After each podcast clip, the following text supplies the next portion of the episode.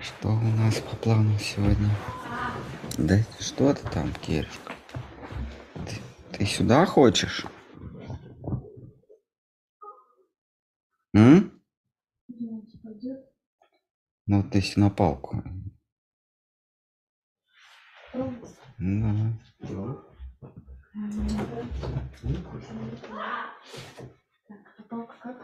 А, Нет, ее взять. Да, палку вставляете туда. конечно. Под углом. Да. Только под углом. Нет? Да. Ух ты, у вас как получилось. Она чуть-чуть так вот торчит, чтобы. А, чтобы к вам, да, наверное? Да. Вот, вот. А какой закрыть? А там вниз прям. Не упадет? Нет.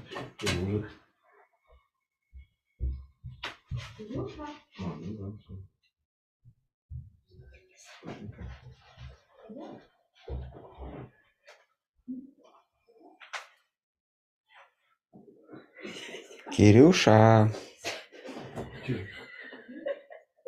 Не хочет. Не хочет птичка.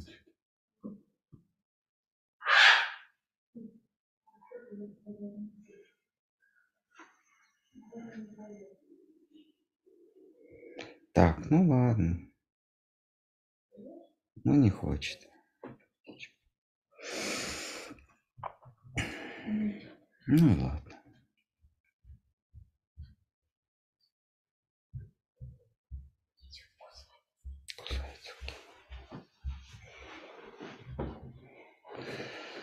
Так, мы э, прочтем чуть-чуть и, и какие-то вопросы. М.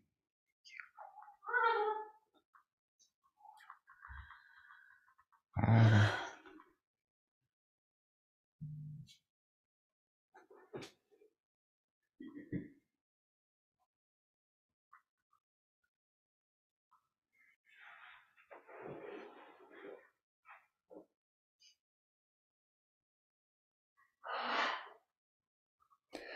На чем мы остановились? 23? Двадцатый мы прочитали. Весь двадцатый. А что там есть четвертый? И есть еще пятый. Так что, мне кажется, четвертый мы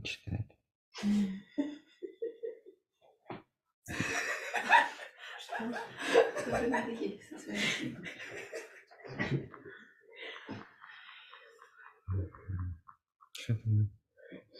Что-то, смешное, значит, обсуждаем.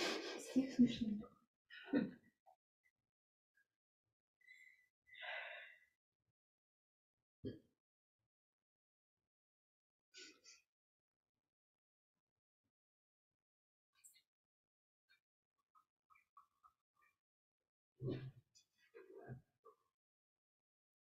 Так, ну ладно, по традиции мы тогда прочтем предыдущий текст. Это 20.3. А, И прочтем сегодня два текста. 20.4, 20.5. Так, 20.3. Способом размышления о Боге, поведанным мудрым Хаигривою, здесь называется молитва оберег Нараяна, ибо упомянута она в связи с убиением Вритры.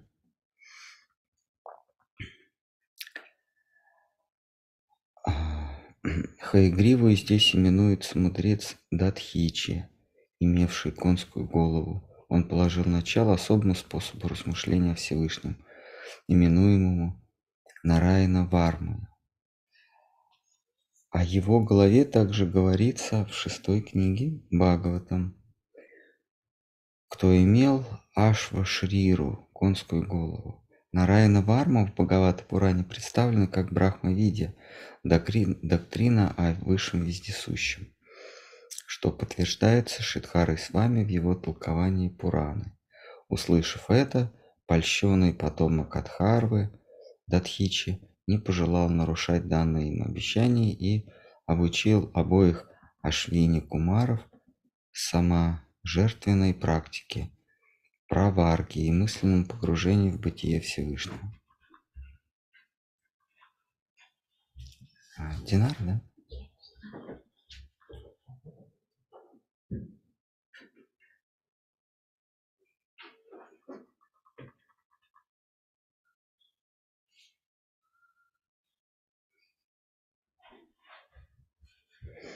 Так.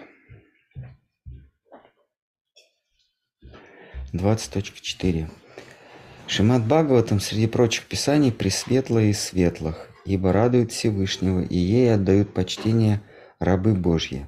В Падмапуране Уттара Канда 22.115 Гутама вопрошает, вопрошает Амбаришу, «О, властитель земли, уже ли ты восседаешь пред божеством Всевышнего и оглашаешь пред ним повесть о царе демонов прохладе?» Там же в Падмапуране, в главе, прославляющей Баджули Маха Двадаши, Гаутама поручает, поучает Амбаришу.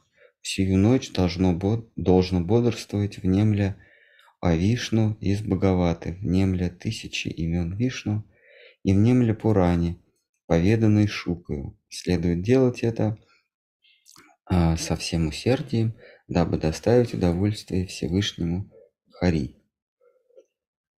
Так, а, конечно, вырвано из контекста, здесь сплошная бракадабра, а, и из-за этого она неинтересна. Но а, такова, таков первый трактат, он говорит о трактат об истине Татва Сандарбха. Он говорит о связи текста с предметом описания. А,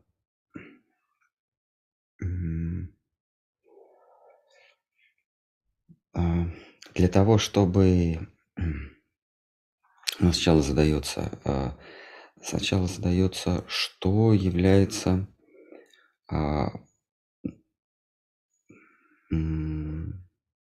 достойным предметом постижения. А, вещь, которая временна или которая меняет свои, свои свойства в зависимости от нашего настроения, а, не или от нашего угла зрения, не а, достойно постижения. Ну, вы, вы допустим, что-то узнаете, а через несколько минут часов, дней там, или лет этой вещи нет, не существует. Стоит ли а, посвящать себя постижению этой вещи? Ну, кто-то скажет, да, временные вещи тоже следует понимать для того, чтобы облегчить свое существование. А, мы постигаем мир для того, чтобы нам было легче в нем расположиться, в нем утвердиться. Такая точка зрения имеет право на существование, но философии, мудрецы говорят, что а, такие предметы не, не заслуживают нашего внимания. Вот то, что незыблемо, то, что то, что не претерпевает увядания, то, что вечно, вот это нужно постигать. И эта истина, она, то есть то, что вот вечное, оно, она а, обозначается разными терминами. Например, брахман указывает на тот аспект э, истины, который все пронизывает. Или та же самая истина, именуемая Хари, означает вернее, та же самая истина, именуемая Хари, высвечивает тот ее аспект, что владыка, то есть тот, кто обладает всем. Хари – это тот, кто забирает. А, вот синоним хари – это вор, то есть тот, кто забирает, не спрося разрешения.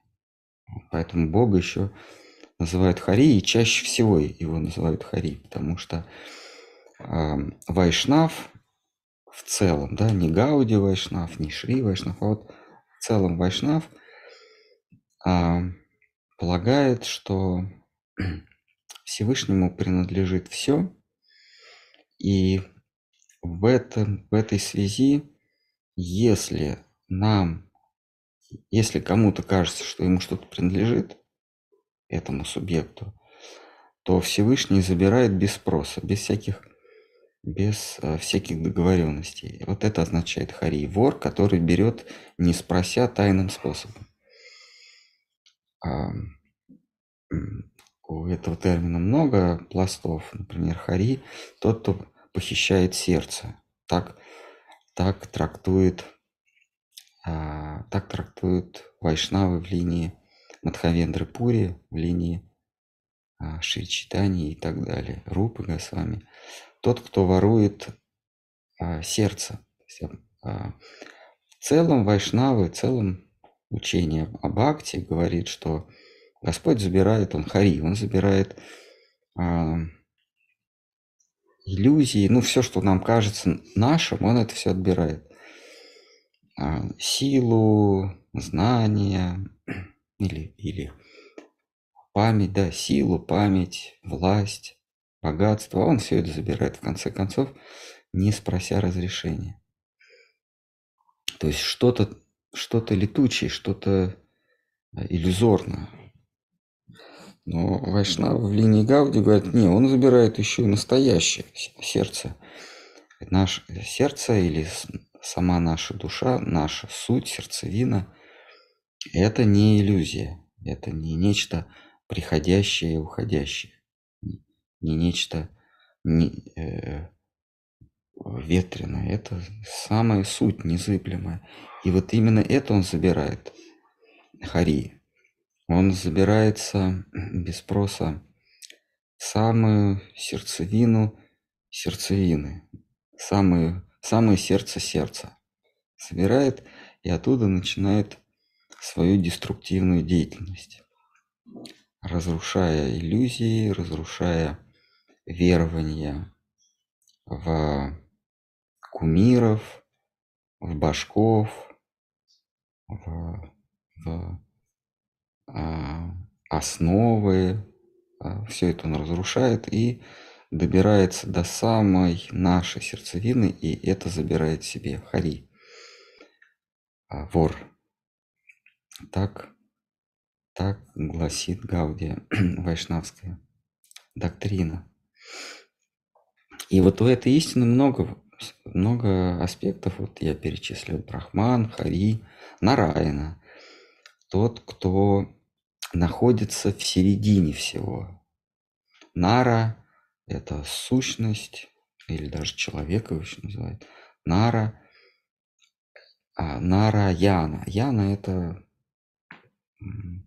жижа, бытие, океан. Ну, то есть все, все эм, движимое неподвижное бытие. И посреди всего возлегает некий Нара, среди этого Яна, Райна его называют. Это вот такой аспект, тот, той самой высшей истины.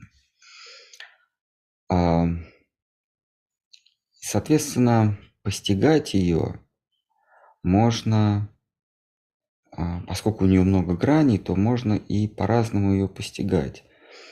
А у Всевышнего есть три тела.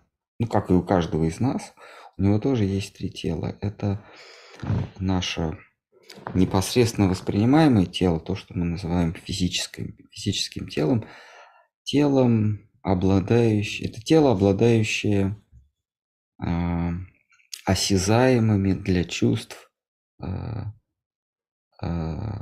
свойствами а, вот мы, мы видим тела друг друга, да, они имеют цвет какой-то, звук, запах, поверхность, вкус, да, вот это, это такая тень подлинной сознательной личности, которую можно пощупать, да, осязать. Такой, и такое упадхи мы читали, э, это, это такая, такое отбрасывание или производное, если говорить научным термином, некое производное от меня, которую другой субъект может воспринимать исключительно чувствами. Это называется грубое тело. Есть тело намерений, это уже то, что мы называем сукшма или тонкое тело. А мы его не видим чувствами. У него нет запаха, цвета. Это не, некие а, намерения не отражают всей полноты а, а, этого понятия. Это намерение, это душевные порывы какие-то, это цели, а, намерение это есть цели, мысли. Чувствами это не постичь, но это постичь другим регистрирующим прибором, который называется ум или разум. А, а, может быть, даже и рассудком. Да? Тут вот важно, например, понимать, в чем различие между умом и рассудком, или разумом и рассудком. Разум и ум – это синонимы, для сокращения говорят ум, вообще-то разум, да. Есть рассудок. А рассудок, он оперирует уже известными понятиями. Он рассуждает. Рассудок – это некий процессор, который уже имеющиеся понятия ну, сортирует, например, красное, зеленое или а, красное и громкое. Да? Этим занимается рассудок. Он рассовывает по категориям. Место, обстоятельства, связи. Вот это все занимается рассудок. Разум, он а, имеет способность оперировать а, незарегистрированными для чувств понятиями. Ну, например, бесконечность. Или бесконечно большое, бесконечно малое.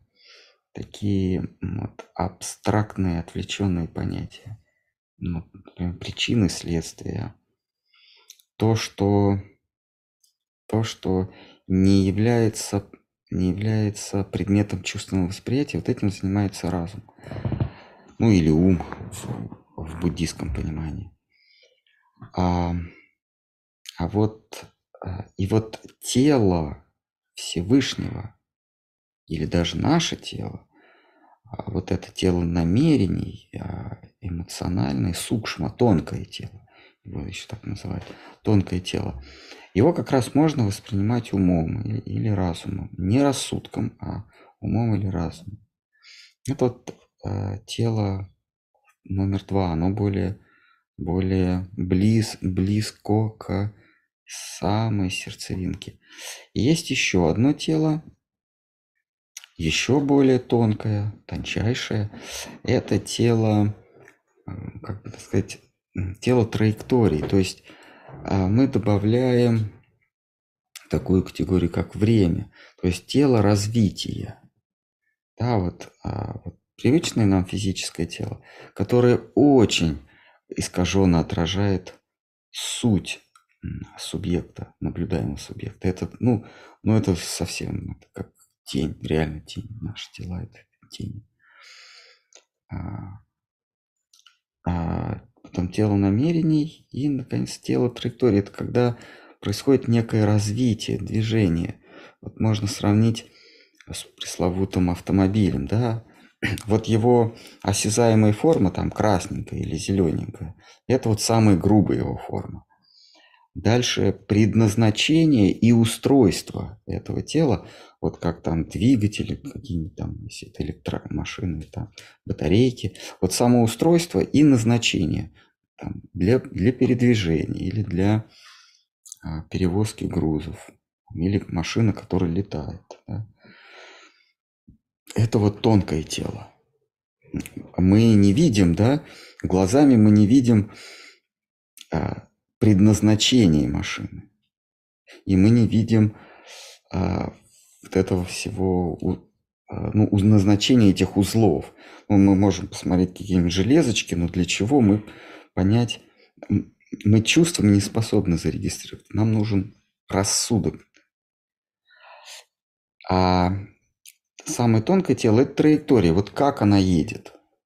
Да? Получается, вот тонкое тело – это такая, а, если раз, нарисовать жизнь автомобиля от года выпуска, там какие-то петли, какие ну, прямые, завитушки, потом где-то кантуют, где-то приплющат, где-то она повернет. В общем, такие сложные. Вот мы просто такой график нарисуем. Вот это, э, вот это тончайшее тело, я забыл санскритский термин, но не важно. А, и у нас есть это, это тонкое тело тоже. Вот наше, наше передвижение, даже не физические, а передвижения моральные, путешествия моральные, нравственные, да, нравственно-моральные, потом а, какие-то душевные порывы, растянутые во времени. Вот такая вот, вот такое тончайшее тело. А, вот, а где мы пребывали, так, график состояний, вот. Это вот тело, которое даже рассудком не уловить, но оно есть, да. А, тело действий, например, тоже вот, э, относится к этому тончайшему. А, это тело называется карма пракаш, вот. А, итак, а, у Всевышнего точно так же вот эти тонкие тела. И разным живым существам он являет свои разные образы. Для, для существ совсем начального этапа духовной эволюции Господь предстает в виде осязаемом, дает возможность по своей милости а, душам поклоняться Ему, некое изваяние, да. А, дальше Он являет себя в своей тонкой форме. Она тоже не является истиной, но она соответствует большим его, больше соответствует его ну, сущности, что ли. Да, при этом оговаривается, что саму суть Всевышнего познать в принципе невозможно. Можно познать его вот, а, образ явленный, образ вот, тонкий, и образ его лилы. Да, вот его лила – это как раз тончайшее тело, вот его а, состояние. Вот он на кого-то гневается, кого-то он благодетельствует. А все его вот эти эмоциональные карты его эмоциональных состояний, при том, что он одновременно их все испытывает, поэтому он собой заполняет все. А, вот, собственно, об этом этот стих. А, он являет себя по-разному.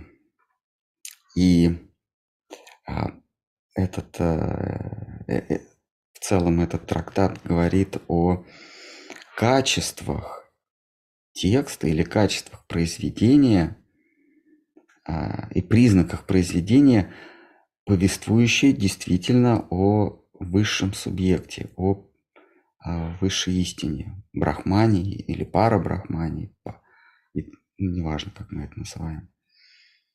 А если в, в, вы найдете какой-то текст, который описывает его а, осязаемый образ, то есть рассказывает о его аватарах, вот он является, допустим, в образе коротышки, в образе вепря, в образе э, воина, который там конец света устраивает, или в образе пастушка. Дальше а, писаний, которые описывает, которые повествуют о его, о его намерениях, раскрывает его природу, что ли, да, а, йога Майю или Маха Майю, а, незримую для чувств. И, наконец, его движение, его движение его состояния или даже физические движения, вот, где, помните, значит, а, войну Хираньякши, битву Хираньякши с вепрем, вот как они на волнах мирового океана перемещались.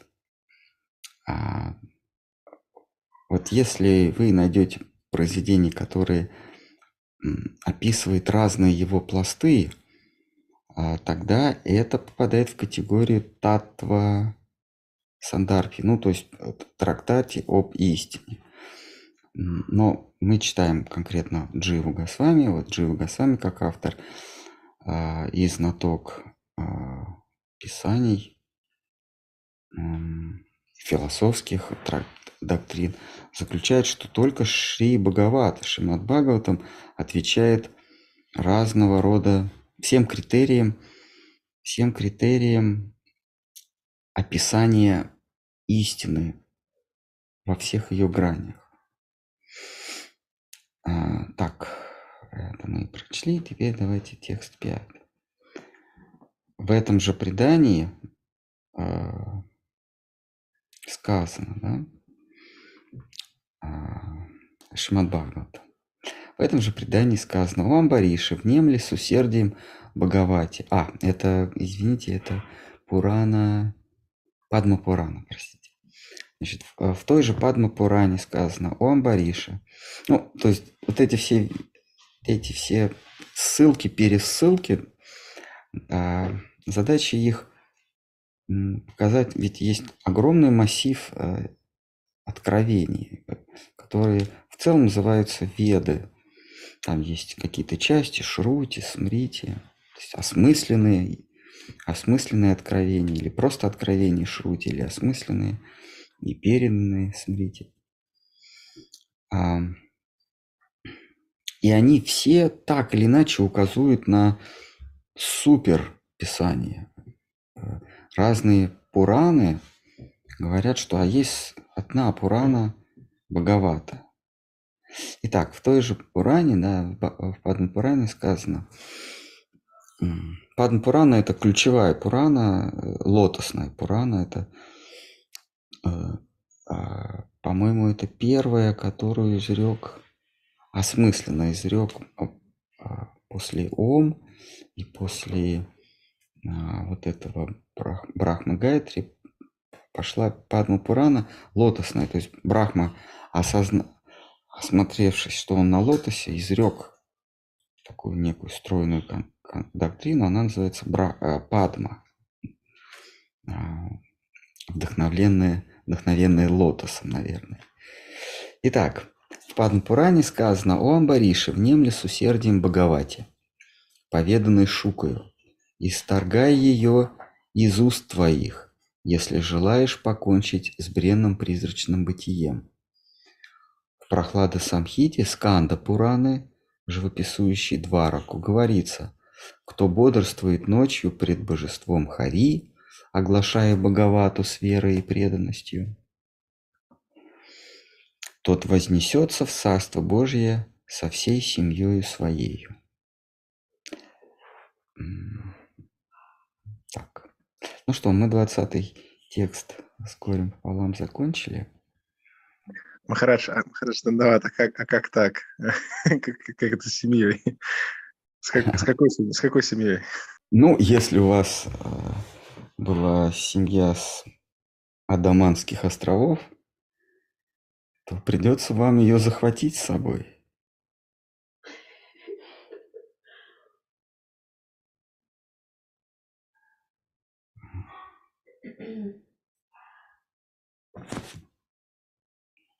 Со всей, со всей семьей.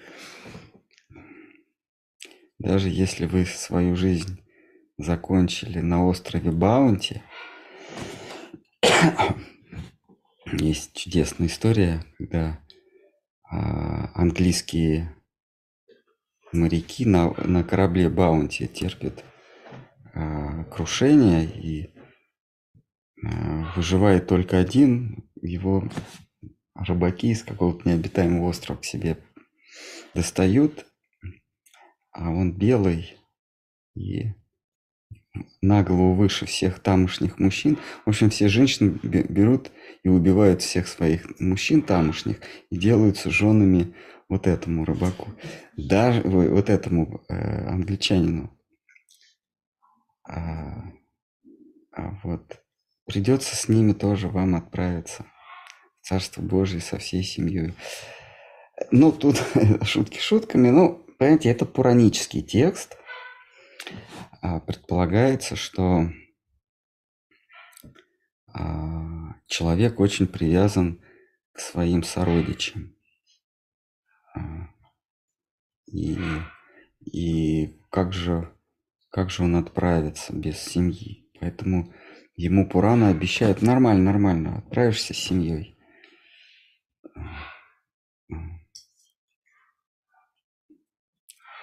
Понимаете, это Пурана писалось до Кали-юги. А там же не пред... они не предполагали, во что а, превратится институт семьи в Кали-югу. Поэтому и говорили со всей своей семьей. Сейчас бы это... Сейчас бы это... Сейчас это звучит как проклятие, но тогда это было как благословение.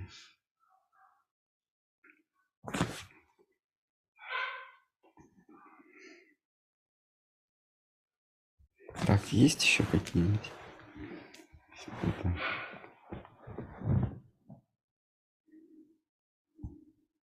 На это много пишут.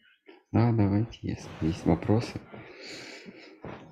Махараш, время, пространство и материя могут существовать друг без друга? Они появились одновременно? Они есть упадхи. Я упоминал, упоминал этот термин сегодня. Упадхи или производная от сознания.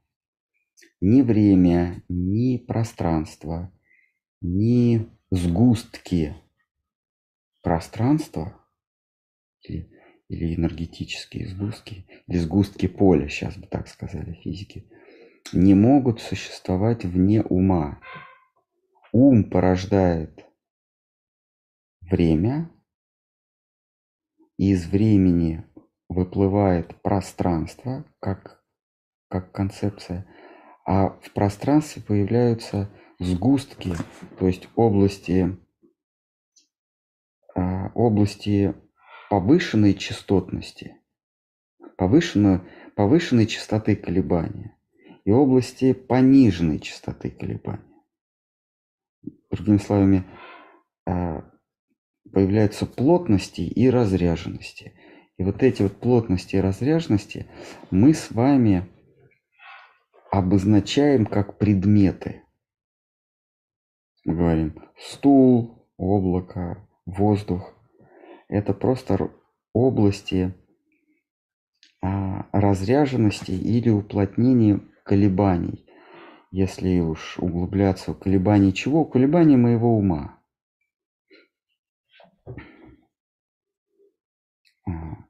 Предмет, ну, какой-нибудь там хрестоматийный, там апельсин, да, а, это совокупность свойств. А вот мы берем апельсин, у него есть вкус, у него есть цвет, у него есть запах, у него есть шершавость, ну какая-то поверхность. Вот такой объемный предмет.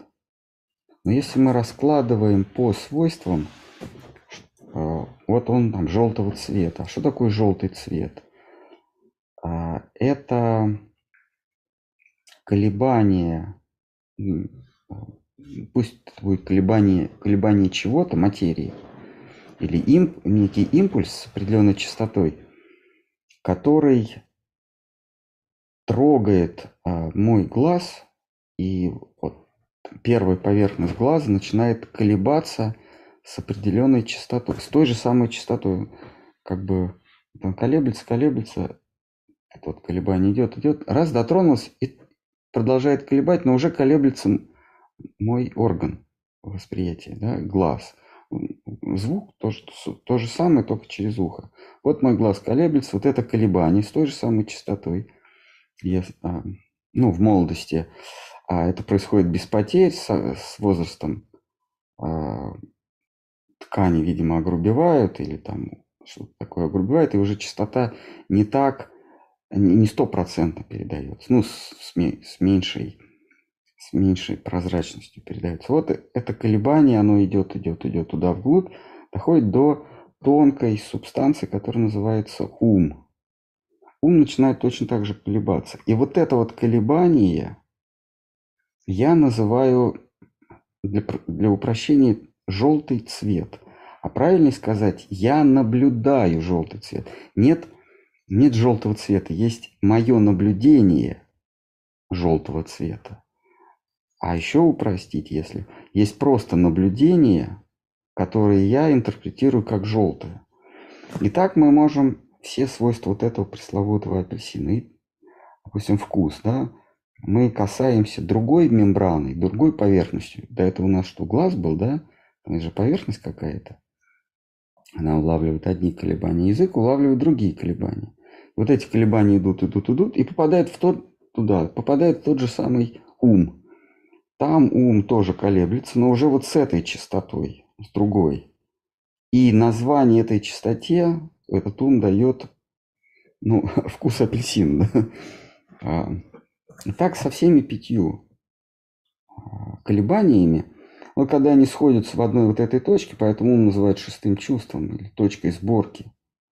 Вот когда все эти колебания, носовые, ушные, языковые, глазные, а, тактильные, собираются в этом уме, вот это собрание колебаний называется апельсин. Просто такое название. И этот апельсин, он существует только в уме. То есть в природе, точнее в, в окружающем меня пространстве никаких апельсинов нет. Нет, нет ничего, что ни, ни деревьев, ни апельсинов, ни машин, ни дорог, ничего такого нет. Есть ли вообще окружающее пространство? Все в уме. Ну, хорошо, вот в контексте вот в этом, вот какую семью тогда мы берем и куда? Даманских островов? Да, да, то есть если все... Никакую. Понимаете, понятие семья, дети, родственники, мама, папа, а, а, жены, мужья, это тоже название определенного рода колебаний.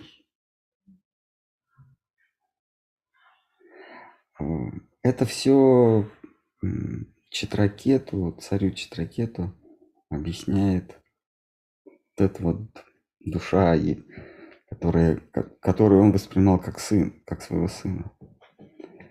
Ну, примерно так, да, может, без, без шуток всяких. А вот.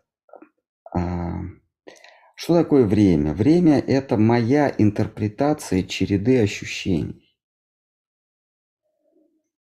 А, представьте себе, что мы, мы испытываем некие ощущения, ну правильно, конечно, сказать, состояния. Этих состояний три основных группы. Это группа помрачения э, от самого, от самого темного, от самого мрачного помрачения до до, до более или менее светленького помрачения. Есть возбуждение. Вот как вот, например, есть синий цвет, да, есть темно-темный синий цвет, а есть светло-светлый, голубой, да. Но все это категории синие. Есть точно такая же категория красного. Есть прям вот совсем deep purple, да, прям такой глубокий пурпурный. Ну, а есть едва красный, такой розовый. Но все это в целом красный цвет. Точно так же есть помрачение, такая подавленность, невежество, инертность, ленность. Это вот такая группа состояний. Есть состояние возбуждения от безумства какого-то до творчества. Творчество – это то же самое возбуждение. И, и бред какой-то, э, несвязанные слова, суета – это тоже возбуждение. Но творчество, оно более, ну, так сказать, упорядоченное. Оно ближе по спектральности, оно ближе к следующей, к следующему состоянию сатвы или просветленности. А, и просветленность тоже бывает разная. Там граничащая с творчеством и совсем просветленная. Просветленность чистая, ее еще называют вишудха сатва. А, чистая благодать или чистая. Вот мы испытываем три группы состояний. Можно разбить на миллион, но для простоты мы на три делим. Мы еще называют гуны или свойства или состояния. А, и мы их испытываем последовательно. Мы сначала мы находимся, мы то находимся в а, помрачении в разных, в разных, в разной степени, то в возбуждении в разной степени, то в умиротворении или просветленности в разной степени. И вот это вот мы испытываем, а, и вот последовательность последовательность моих состояний я интерпретирую как время. Я последовательность моих состояний называю термином время. То есть никакого времени нет, есть просто череда состояний. Нету прошлого, нет будущего, потому что состояние всегда при тебе. А то, что ты говоришь прошлое, это твое нынешнее состояние размышления о каком-то другом состоянии. Ты это называешь вчера. Нет вчера, есть твое размышление о, о чем-то, что ты называешь вчера. Потому что все равно это, это происходит сейчас. То же самое с будущим. Я неоднократно говорил, что в санскрите нет, а, у нас есть прошлое и будущее, а в санскрите это одно, кал или кала. Кала означает и вчера, и завтра, да, и, и, и прежде, и потом. Ну, потому что э, нету, нет разделения. Вот эта вот последовательность состояний я называю время. И дальше я график, ну, все это в уме, я график этих состояний рисую. Вот график распределения состояний я называю пространством. То есть, а, вот, ну, представь себе, да, вот, даже не представьте, а посмотрите, мы находимся в неком пространстве. Допустим, это комната. Но это моя интерпретация, графическая интерпретация моих состояний. Вот я веду взглядом справа налево, я вижу розовый, черный, синий, красный, там такой такой цвета. То есть в этой точке времени я испытываю состояние, которое называю синий. На самом деле я испытываю состояние наблюдения чего-то, что я называю синим. В следующей точке временной я испытываю похожее состояние, только я называю это красное. И вот это вот перемещение от синего, красного и так далее, или по запахам, да, я называю пространство. На самом деле я просто перебираю собственные состояния. Отсюда рождается вот пространство и время. А дальше я это пространство наделяю какими-то свойствами в голове. То есть, по сути дела, мы из своей головы никуда и не выходим. Весь мир он в голове, ну, в уме.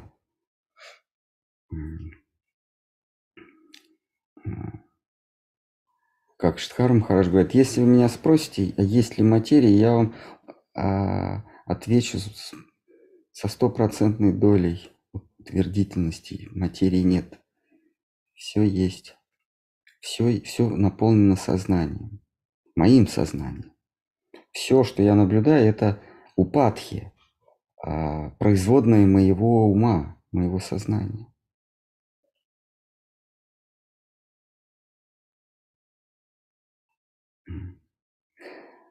А, нужно понять одну простую вещь что на примитивных, на примитивных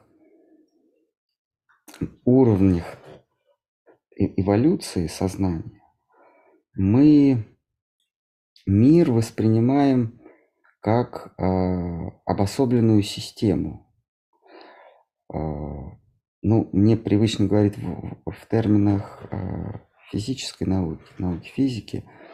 Вот есть классическая физика, или ее еще называют Ньютонова. Она рассматривает обособленные системы. Системы могут быть сложные, они говорят про Солнечную систему, или простые. Например, берем какой-то шар. Этот шар – это система. А, то есть в этой системе связаны какие-то свойства. А, он, он, допустим, блестящий, металлический, блестящий, имеет какой-то вес, имеет какую-то скорость даже, если он передвигается, имеет а, кинетическую и потенциальную энергию, которые переходят друг в друга. Да, мы, если мы поднимаем вверх, то у него увеличивается потенциальная энергия. Мы отпускаем шар, он летит, потенциальная энергия уменьшается, а кинетическая увеличивается, он падает, а, производя действия и так далее. То есть это отдельная система. Вот в примитивном сознании мы эти системы воспринимаем как независимо существующие. То есть вот этот шар, он обладает свойствами до того, как я на него посмотрел. Другим словом, этот шар существует как набор свойств, вес, там, цвет, запах. Ну, в физике это не рассматривается. А вес как, э, или, или масса как мера инертности, э, э, скорость, что там еще, да, или ускорение.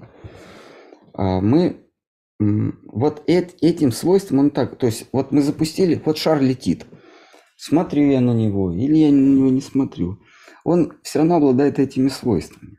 Это, это присуще примитивному сознанию, человеку, смотрящему на мир с точки зрения классической физики. Но в действительности или, или в действительности более объемной, что ли, да, более глубокой действительности, система – это всегда я как наблюдатель плюс вот этот объект. То есть этот объект не существует без меня как наблюдателя. Если кому-то это кажется очень странным, то, то э, начните с общей теории относительности а, специальной теории, потом общей теории относительности, там как раз а, доказывается, что без наблюдателя у предметов нет скорости. Скорость всегда относительно меня. Нам кажется, что вот я закрою глаза, а шар все равно имеет эту скорость. Нет, шар имеет скорость только когда я смотрю. То есть без меня. А в квантовой физике э, тем более – без меня, без наблюдателя, нельзя говорить о системе. Система это всегда я плюс то, что я наблюдаю. Само наблюдаемое не, не, не, существует. А, но если мы идем дальше, то мы понимаем, а и предмета наблюдения нет, есть только наблюдатель. А то, что он наблюдает – то, что он называет предметом наблюдения, на самом деле он наблюдает за своими состояниями. Вот. А в древних писаниях, ведах, там есть вот это вот разделение, да, как мы сейчас нарисовали, классическая физика и физика, ну, скажем, квантовая. Квантовая физика, она рассматривает, она рассматривает предметы во, во временном развитии рассматривать не предметы, а волну, срезом которой является то, что мы привыкли думать как предмет. Но а, в, в сцепке или entanglement, в сцепке с наблюдателем. Без наблюдателя никакой волны не существует. Вернее так, у нее нет свойств этой волны. А, это просто волна вероятности. Вот. А в, в санскритской, ну, в ведической науке а, есть разделение, есть понятие чит врити. А, это постижение мира с помощью чувств. А, вот. Врите – это прибор или приспособление. То есть, когда я, когда я мир узнаю как набор свойств, да, а я, вот, я беру этот шар, я говорю, он, он блестящий, он имеет такой вот диаметр, такой... Это не гьяна еще. Да, если читврите – это э, постижение неких предметов. Я узнаю об их свойствах. Я перечислил там вес там, и так далее. Да? А здесь не учитывается, здесь не учитывается наблюдатель. То есть я сам себя здесь не учитываю. Я смотрю на предмет изучения, но себя я вообще не учитываю. И в какой-то момент происходит качественный скачок от чит-врити к гьяна. Вот гьяна – это не просто знать. А гьяна – это знать э, что-то как предмет наблюдения мною. А, то есть, когда мы говорим гьяна-йога, да, Кришна говорит э, гьяна-йога, он имеет в виду не постижение этого мира, а он имеет в виду постижение мною, то есть в сцепке со мною. А, ну а следующий шаг это вигьяна или даршан. А, а, ну, Вигьяна, да, ну, да, или да, Даршин, это когда ты понимаешь, что то, что ты изучал, то есть атман, который изучал, ну, ты, а ты фактически изучал самого себя. Когда ты наблюдал за этим шаром, ты говорил, он такого-то диаметра, такого-то веса, он движется с такой-то скоростью, ты на самом деле изучал себя. Ты, ты не шарик этот изучал, ты не на небо смотрел, ты не птичек слушал, а ты слушал себя, видел себя, изучал себя. Когда приходит это, вот это понимание, да, это гьяна. Когда приходит, да, это уже вигьяна, ты, ты понимаешь, э, что ты и есть предмет изучения. Ну, Даршин это другой, это, ну, похоже, ты тот же самый я, но сверх я, когда ты понимаешь, точно так же, как ты наблюдаешь за своими ощущениями, есть кто-то выше, и он за тобой наблюдает. Это самое из 15 главы Гита птица, которая за тобой смотрит. Это Даршан. А себя ты можешь постичь вигьяна. Постижение себя есть вигьяна, постижение души душою, собою. А соприкосновение с тем, кто за тобой наблюдает, это уже дарша. То есть ты ощущаешь, что за тобой наблюдает, но у тебя нет средства наблюдения в ответ. Это такой вот даршин. Вот даршин божества, да. Э, люди думают, мы... я хочу и иметь даршин божества. То есть я прихожу в храм, и я его наблюдаю. А Махапрабху, он говорит, нет, даршин божества – это когда божество наблюдает за тобою. Ты максимум, что можешь – это наблюдать за собой под, под его наблюдением, что с тобой происходит максимум. Так классически говорится, но а, Штар Махарадж говорит, ну, все, выше он может и сделаться предметом твоего наблюдения тоже, если захочет. Так, давайте следующий вопрос. Можно, слишком, Махарадж? Да, слишком запутанно, да. Э, к теме семейных отношений я бы хотела вернуться. Э, знаете, в семейных отношениях нужно понять одно. Когда, я вам уже говорил, когда в семье одна жена, она вырастает эгоисткой. Это да, это понятно. Это понятно, да? Вот а, главное, ну, усвоить и, и, и принять как должное. Ну да, ну если не Кали-юга, вот смотрите, мы читаем истории из Бхагавата Пураны, когда, э, ну, это, конечно, относится к какой-то благочестивой чите, когда муж заканчивает свой э, мирской долг и уходит там, и настает срок э, окончить его земной путь. И когда он уходит, то жена входит э, в этот огонь, то есть она прекращает свое существование сознательно. Вот, а я думаю, а какой смысл прекращать ей свое существование, если при этом она все равно следует внешнему долгу? То есть она исполняет свой долг жены в данный момент, хотя ее э, функция как души это все-таки следовать долгу души, а не, а не а, в данном случае мирскому долгу. Тут имеется в виду э, благочестивый э, муж, который гарантированно отправляется в Царство Божье, и она идет, идет за, за ним. А, это случаи редкие. А, а, потом, правда, это возвели в ранг традиции, даже обязательной традиции в каких-то каких случаях в Индии. Но, но на самом деле она э, идет под опеку брата. Если муж оставляет тело, а жена, э, жена еще жива, то она выходит замуж за брата. Это вот в, традиционном ведическом обществе. Ну или под опеку.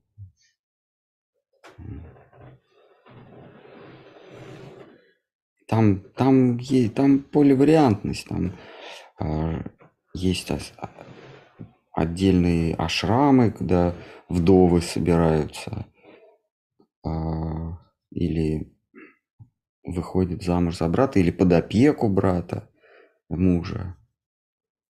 Э, в редких случаях, если это мудрец, который там должно быть условие, этот а, отрекшийся от мира, он должен сгореть в пламени, а, это называют мистический огонь.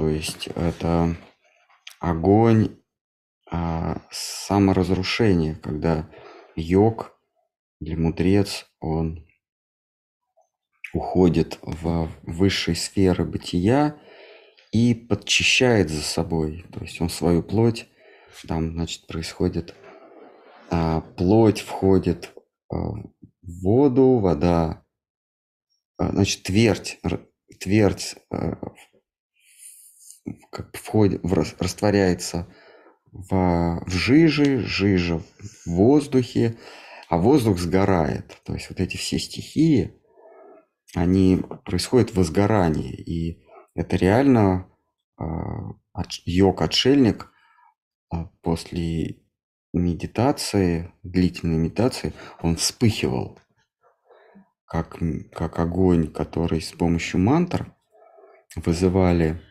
жрецы в прошлой эпохе. Также он с помощью медитации, с помощью само, как это называется, самопогружения – фух, его тело, физическое тело его загоралось. И вот в этот огонь она ходила, а не то, что он там да, склеил ласты в переносном смысле. То есть, конечно, мистический йог не плавал с ластами. Он склеил ласты или дал дуба. Это тоже это не, не надо понимать в прямом смысле дал дуба. Вот. И он дал дуба, и вот э, она позвала э, помощников, зажгла огонь, положила его в огонь, и в этот огонь э, зашла. Такого нет. Это неправильная интерпретация. В Кальюгу мистического огня нет. Йог не может себя воспламенить. Душа, она, она вылетает из тела, так рисуется, да, устремляется в высшую сферу бытия, там, в тонких, в тонких, э, если у нее осталось вот это а, сукшма или а, карма пракаш, то, то а, она попадает на высшие сферы, высшие, высшие сферы материального мира. Если даже тонкого тела не осталось, это кармическое или карма прокаш, да? Это тело кармы. Тело, а, если даже это э, э, распалось, развалилось тело, тогда душа уходит в духовный мир, где нет кармы. Если карма осталась, то она где-то застревает, потом через много-много-много времени снова на земле оказывается. И вот жена, она может за ним туда, душа жены может туда вознестись. А. Но они просто там подожгли, и она нырнула в этот огонь.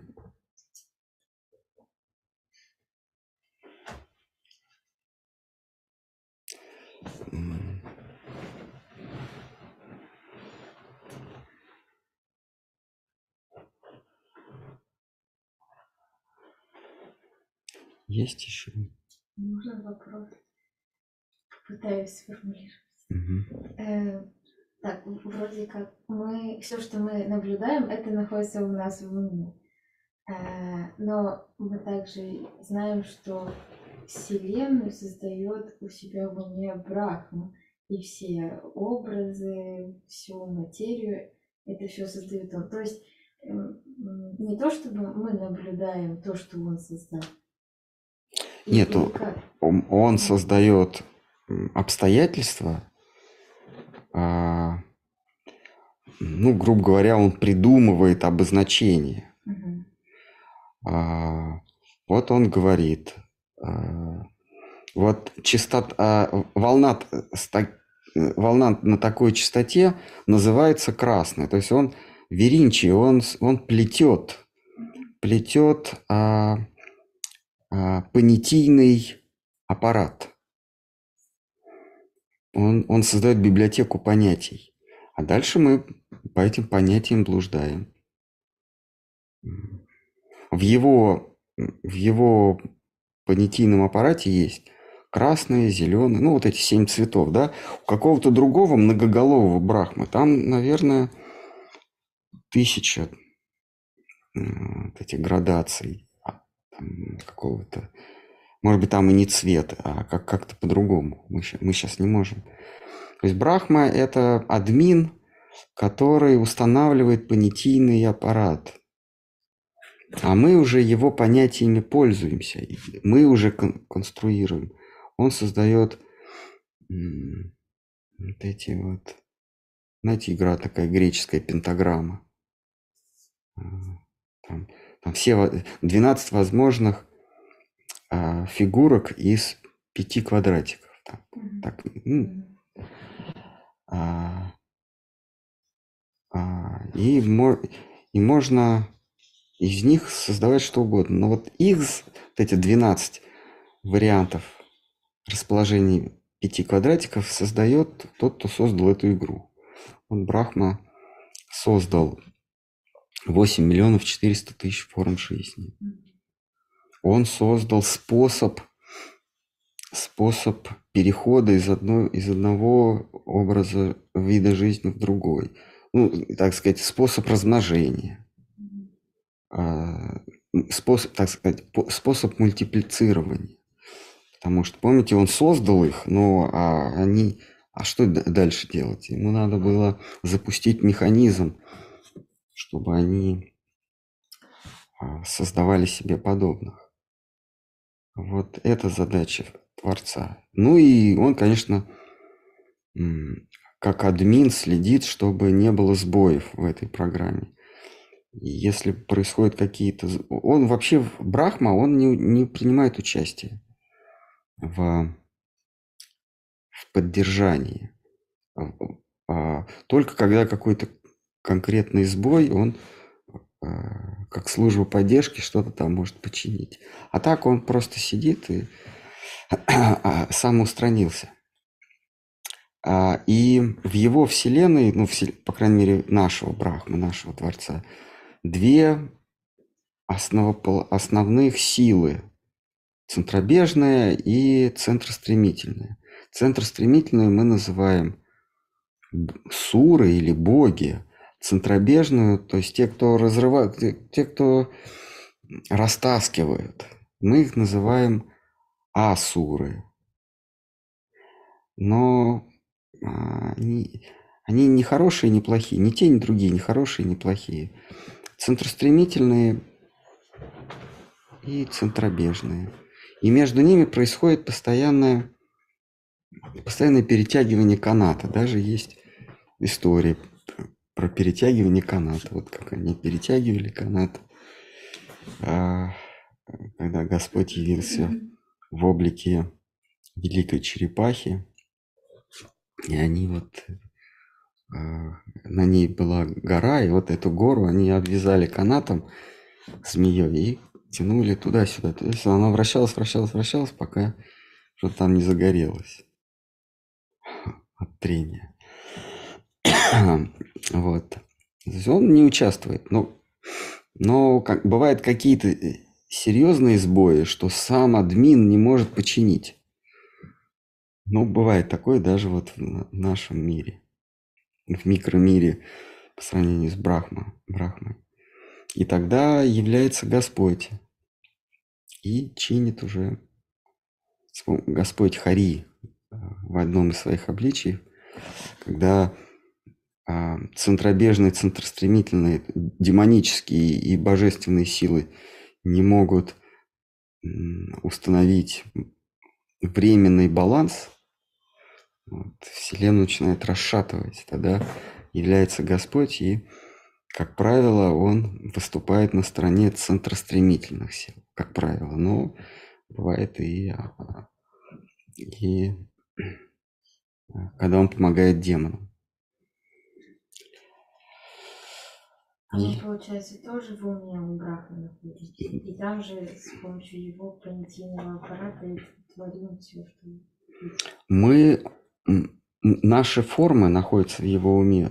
Души, как, как атманы, как индивидуальные частицы сознания, не находятся в уме Брахмы.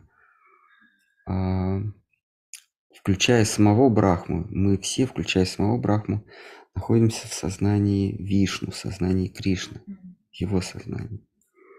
В сознании Брахмы находятся обстоятельства, а, механизм, механизмы взаимодействия в его сознании. А мы пользуемся этими механизмами, воспринимая, конечно, по-своему.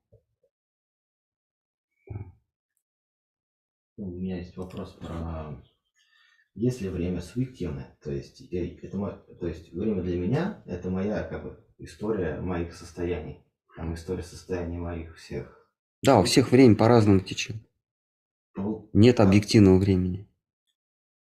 Хорошо, окей, тогда как? Это, это Ньютонова концепция, что вот во Вселенной есть некая сила, а, и вот мы берем часы, например, да, а вот два будильника завели, и они тикают, мы их разнесли по разным уголкам мироздания, и они будут независимо ни от чего тикать с, определен... с одинаковой скоростью. Это не так, это как раз доказывает э, теория относительности Эйнштейна. Физически он доказал, что а, в космосе, ну, так сказать, это, а, в каком смысле космосе, вдали от а, массивного тела, представим себе Земля как как сгусток массы.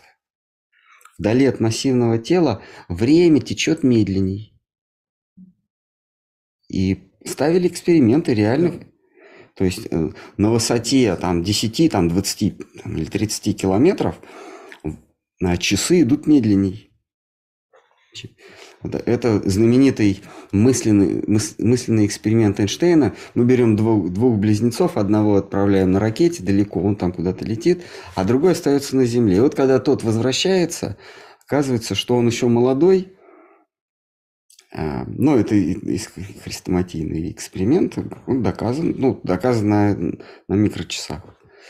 Он молодой, а, вернувшийся, а тут сидел на Земле, то есть у очага массы.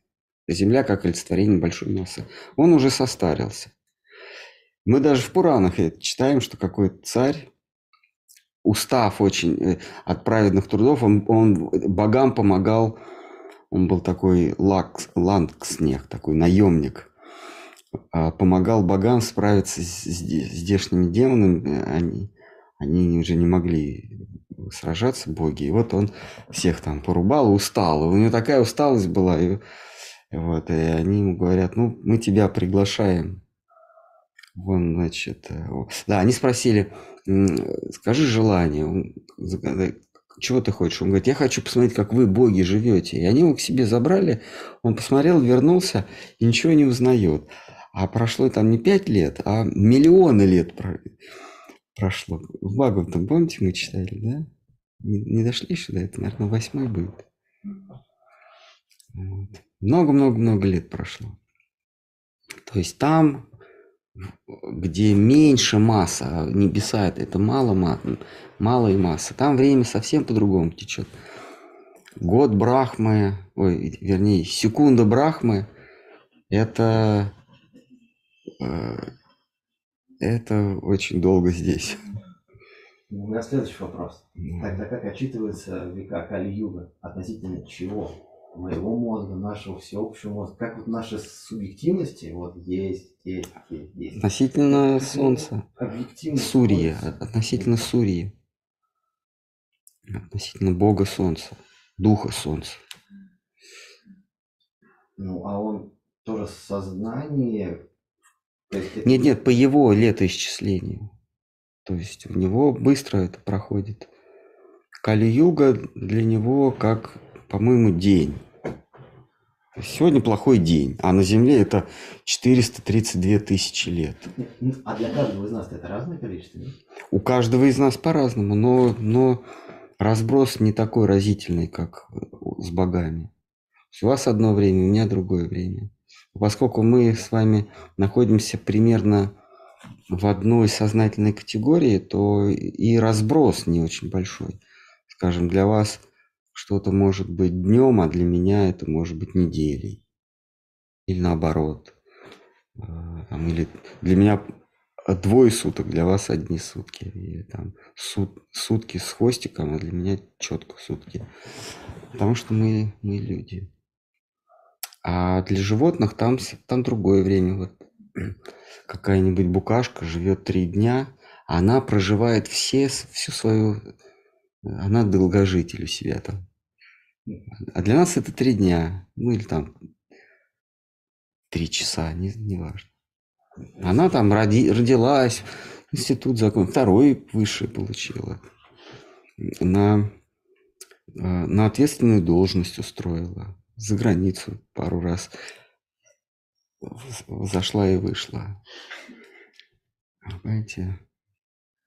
Мне просто непонятно, то есть, то есть, вот мой основной вопрос был, когда я сюда приехал, я сюда ехал с основным вопросом, то есть, а, не знаю, религия, вера, это чуть-чуть, я пока не совсем разбираюсь, как их э, разбросать между собой, ну, то есть есть какая-то концепция, в которой верят, и принимают, и от нее уже отталкиваются, логические выводы делают.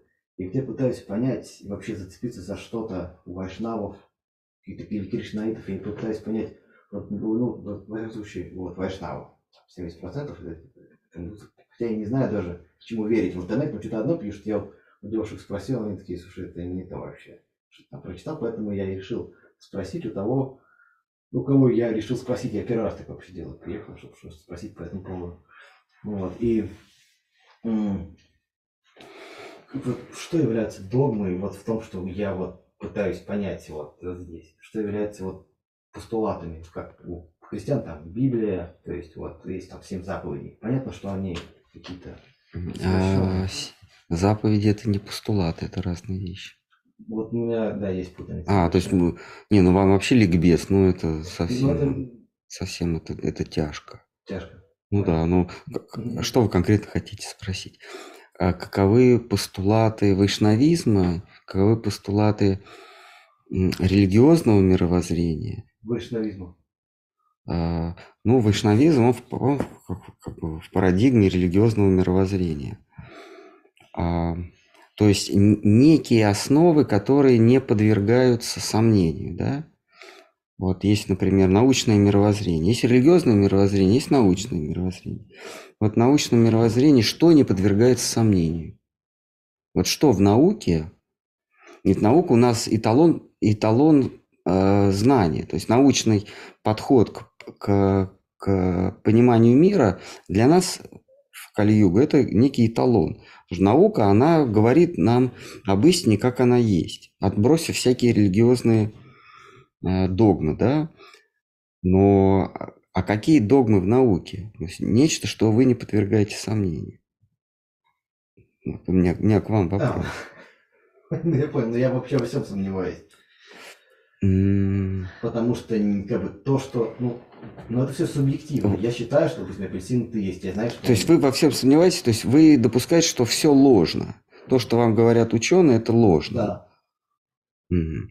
Я допускаю это, потому что, ну, как бы я и работал в науке какое-то время, Мгм. понимаю, что некоторые вещи делаются для того, чтобы это, получить какую-то ученую степень. Получить А, гранты, да. Получить гранты, получить ученую степень, и тут такие важные... Ну, мы сейчас не берем такие, э, э, э, такие, ну, мы берем чистого ученого. Вот что для него является, э, является постулатом, то есть, а, ну, как это, а, априори, как у Гегеля. Вот что, вот ш- на основе чего мы будем вообще строить понимание мира? Не может же быть вообще без основ, потому мы провалимся. Если мы все будем подвергать сомнению, вот совсем все, то нам не на, не на чем будет строить картину мира. Не, вот, э, а, например, основоположник, ну, вернее, он себя так, конечно, не мыслил, э, Декарт, он сказал, что единственное, в чем я могу не сомневаться, это то, что я существую. От этого мы уже будем отталкиваться. Потому что если это не так, я не существую, тогда кто сомневается, что я не существую? Вот мы нашли, нащупали какой-то фундамент, на нем уже будем строить. А вот у меня вопрос. Это, но это а, от него а, современная наука происходит. Он сам того не ведая, он положил начало вот этому позитивизму, научному подходу к пониманию мира. А у, у ученых какой, а, какой, что, что они не подвергают сомнению? Ну, я смею сказать, что все произошло в результате большого взрыва. Теория. Ну, теории, да. Их причем несколько, около четырех. Как комет пролетала, ну, геолог, я просто геолог. просто там В смысле, четыре- пролетала- Четыре комикса было. Пролетала ракета мимо, э, комета мимо чего? Мимо сгустка энергии. Комета? Там... А сгусток энергии это... Я- Ну, это- ну, это- ну, э, ну, вы, вы- такой. вы заставляете меня думать хуже. Если мимо, мимо вот этого сгустка бесконечной плотности материи еще какая-то комета пролетала, в каком смысле мимо? Откуда, куда? Вот. Ну, пое- поэтому, поэтому мы можем подвести, ну, ну, как подытожить под всеми этими э, парадигмами, э, под черту подвести, что было ничто, пусть это ничто есть бесконечной плотности масса, и она взорвалась. Вот это мы не подвергаем сомнению, да?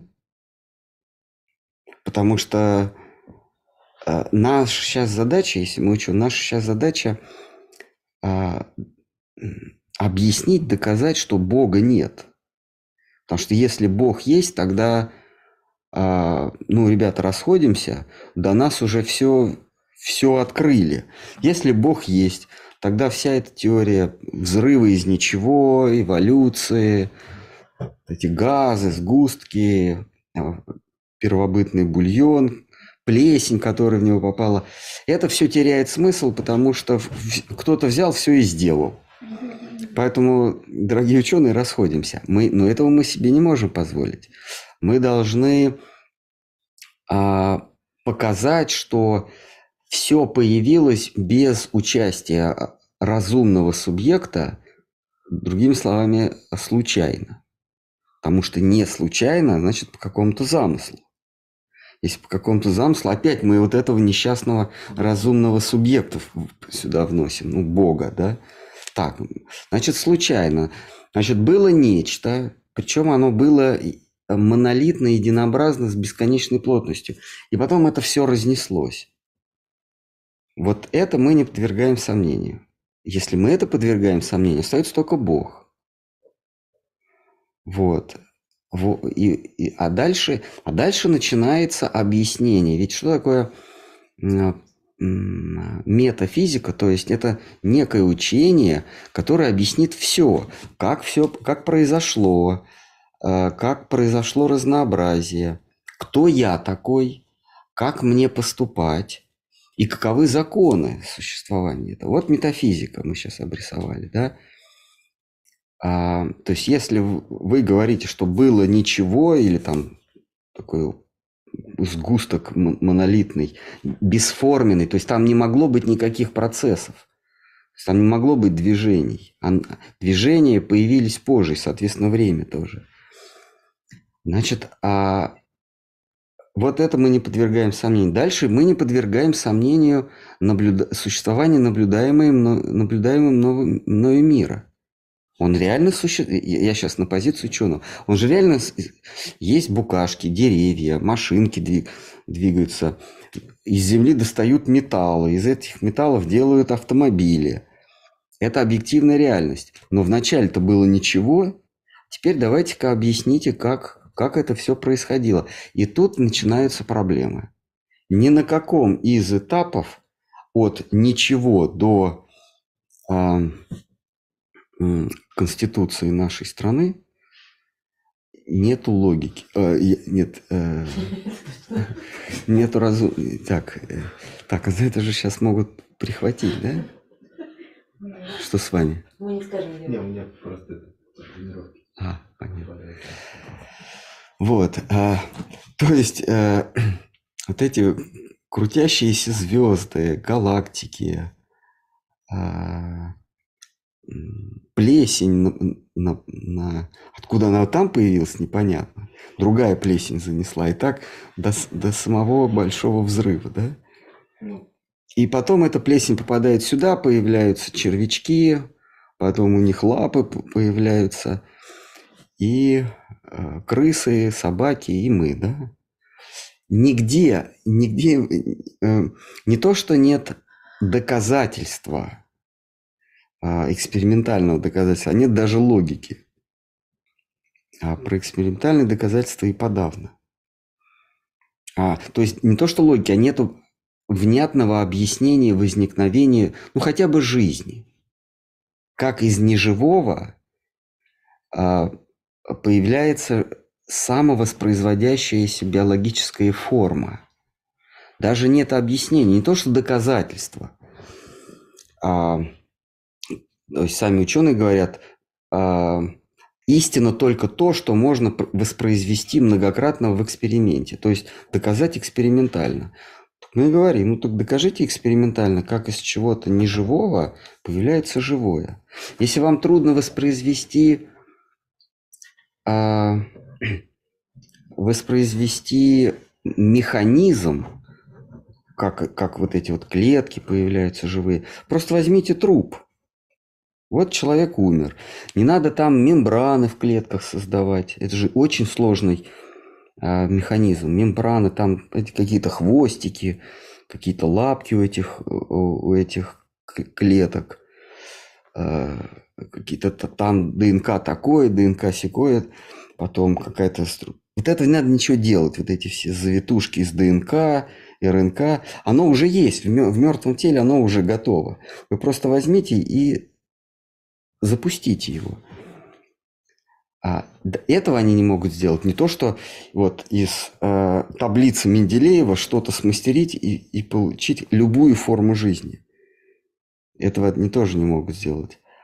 Но они даже не могут теоретически объяснить, как это могло быть, как появились живые механизмы. Не организмы, а хотя бы механизмы взаимодействия. А это ключевое, да, возникновение, появление живое из неживого.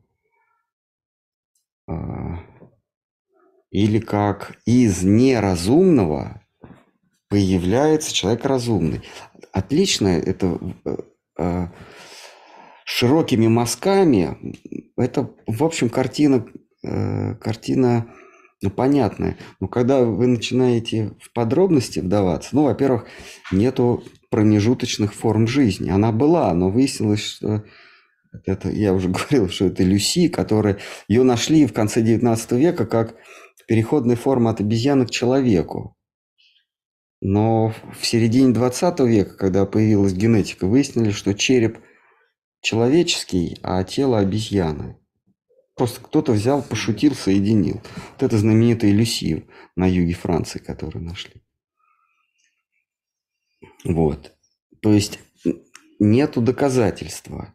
Ну, бог с ним, с доказательством. Но механизм, как из, э, не, как из неразумного получается разумно. Вот как из разумного появля, получаются современные ученые, ну, в смысле, э, неразумные формы жизни. Это, мы это видим сплошь и рядом. А вот наоборот, никак. И вот так на каждом этапе. Или э, большой взрыв. А с чего он вдруг произошел? Вот как? Вот, вот был, был сгусток монолитный, в котором не происходило никаких процессов.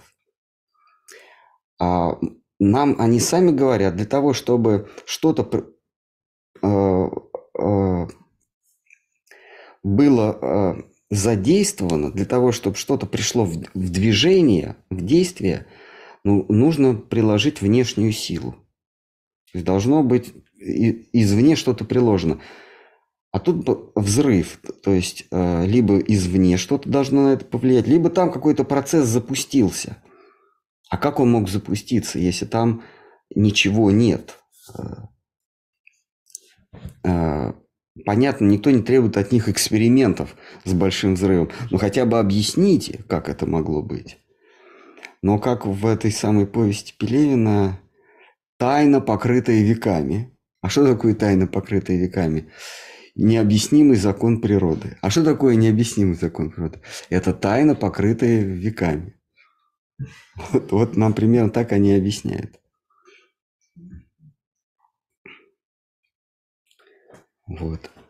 А, что касается доктрины, э, ну, религиозной, да, религиозной парадигмы мировоззрения, есть а, высшее, а, высший субъект, и высшее порождает а, более низшие субстанции. То есть есть сверхсознание, назовем его высший разум или Бог, он порождает индивидуальное сознание, нас с вами. А, не, не обязательно людей, а просто частички сознания, они могут формы принимать любые. А, эти уже частицы сознания, субъекты, порождают объективный мир, мир, который они наблюдают. И попадая в состояние невежества, в состояние помрачения, они думают, что они появились в этом мире, но не мир в них, что они существуют в, в пространстве. Я, я смотрю, я, я наблюдаю, ну, я включаю компьютер, и там компьютерная игра. И мне кажется, что я там нахожусь. Я, я же там хожу, там, например, увеличение картинки я трактую как, как будто я приближаюсь к чему-то. А на самом деле там просто увеличивается детализация. Но мой мозг, мой ум трактует это как я, я приближаюсь или э, что значит удаляюсь. Когда вы играете в машинки, которые едут, да, никто ничего никуда не едет, а просто увеличивается детализация. А с той стороны, если посмотрите, детализация уменьшается. Но вы это интерпретируете как я еду на автомобиле, а там просто детализация. А. Но мы синхронизированы? Между собой нет. Но если мы смотрим одну и ту же игру, то есть мы приближаемся. А, если мы включили одну игру, да, то да. Мы, и мы здесь в одной игре? Я просто не... Я не похожей игре. Э, поэтому Брахма создал 8 миллионов 400 тысяч сценариев или обстоятельств. И в эти, э, ну, там, мы считаем, там, 3 миллиона насекомых, что-то там, сколько-то людей, людей 400 тысяч форм э, человеческих существ. Есть небожители, и они примерно одинаково воспринимают, и, и, э, то есть у них игра примерно одинакова, то есть они в одном, в одном сценарии работают. Поэтому они, им кажется, что они смотрят на одну и ту же картинку. Но как, но как э, э, ком, э, сетевая команда, э, они могут быть совершенно в разных точках Земли, но они в, вот в игровом пространстве они вместе, в одной комнате. Он говорит, прикрой меня. А тот вообще уже, а это, там вообще непонятно где. Но вот в этом пространстве они вместе. И нам тоже кажется, что мы с вами в одном пространстве. Как в «Матрице», помните, они лежат в, в отключке в этих креслах. А в, сценарии, который у них проигрывается, они там бегают, стреляют, прикрывают друг друга, от пули уворачиваются. Диалоги какие-то там у них. А они просто вот в этой реальности. А мы, ну, человек, э, э, человек э, Кали-юги, он живет в трехмерной реальности. Человек с интеллектом Брахмана или с сознанием Брахмана, не Брахмана, а Брахмана, он, он в четырехмерной реальности живет. Он а, живет еще плюс Т, время. Мы с вами живем не во времени. Мы живем с вами просто в трехмерной реальности. Мы не видим хода времени. Вот я наблюдаю вас и, и все.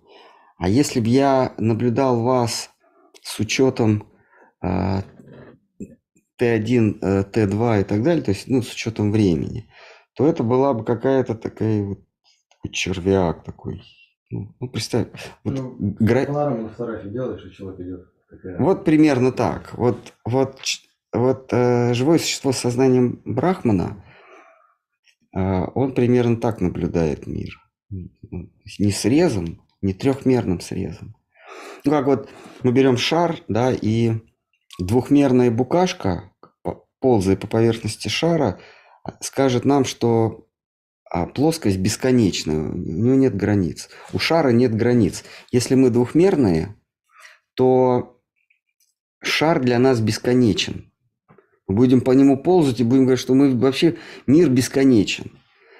Но для нас, для трехмерных, шар имеет диаметр.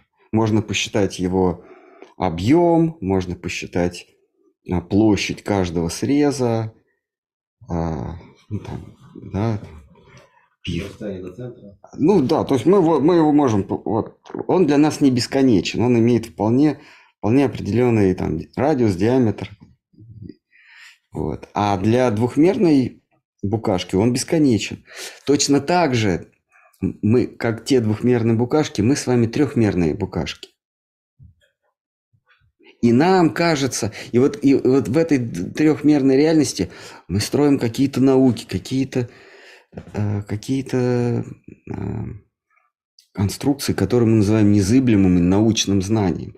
А для существа с сознанием Брахмана мы вот эти вот самые двухмерные букашки, которые рассуждают примитивно и смешно, потому что он воспринимает время. Бра... А, вот создатель Брахма, то есть чем, чем шире наше сознание, то есть тем ближе мы вот к, к сознанию Брахмы подвигаемся. И говорится, что если ты достигаешь сознания Брахма, то в принципе ты в следующее творение можешь получить себе Вселенную в зависимости от IQ Брахмы. Вот наш Брахма всего-навсего четырех, четырехликий, то есть у него четыре, четыре измерения. Вот он додумался. А есть тысячемерные. Там, там мы вообще с ума сойдем. Ну, четырех, тысячи главы Брахмы есть.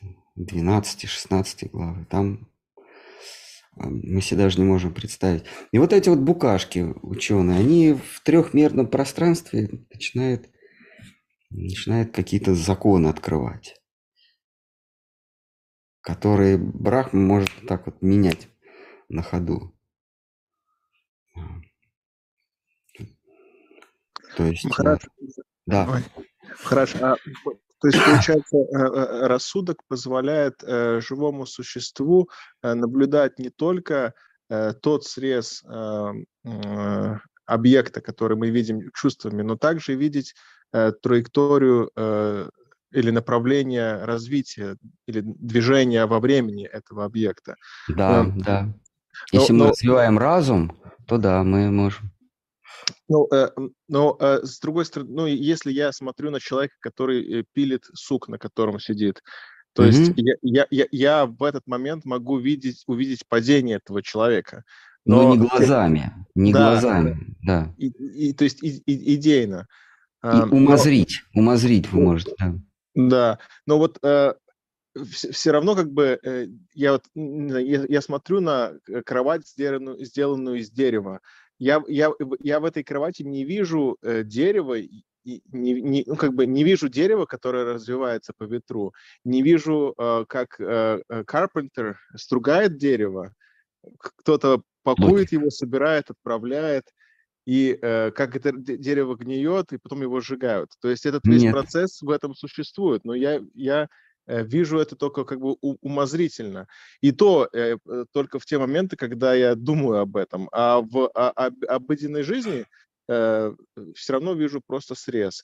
То есть, получается, Брахман, он всегда э, находится вот в этом вот состоянии, где он видит каждый отдельный э, Да, у процесс. него, у него э, тонкое тело, не, ну, не духовное, да, ну, давайте называть его тонким телом, оно развито. У нас, у нас с вами не развито. У нас чувственное тело, да, развито. А Для брахмана, для высшего, ну, их 14 подкатегорий брахмана, да, для них э, чувственный аспект э, не заметен, ну, он совсем не важен, они его не принимают в расчет.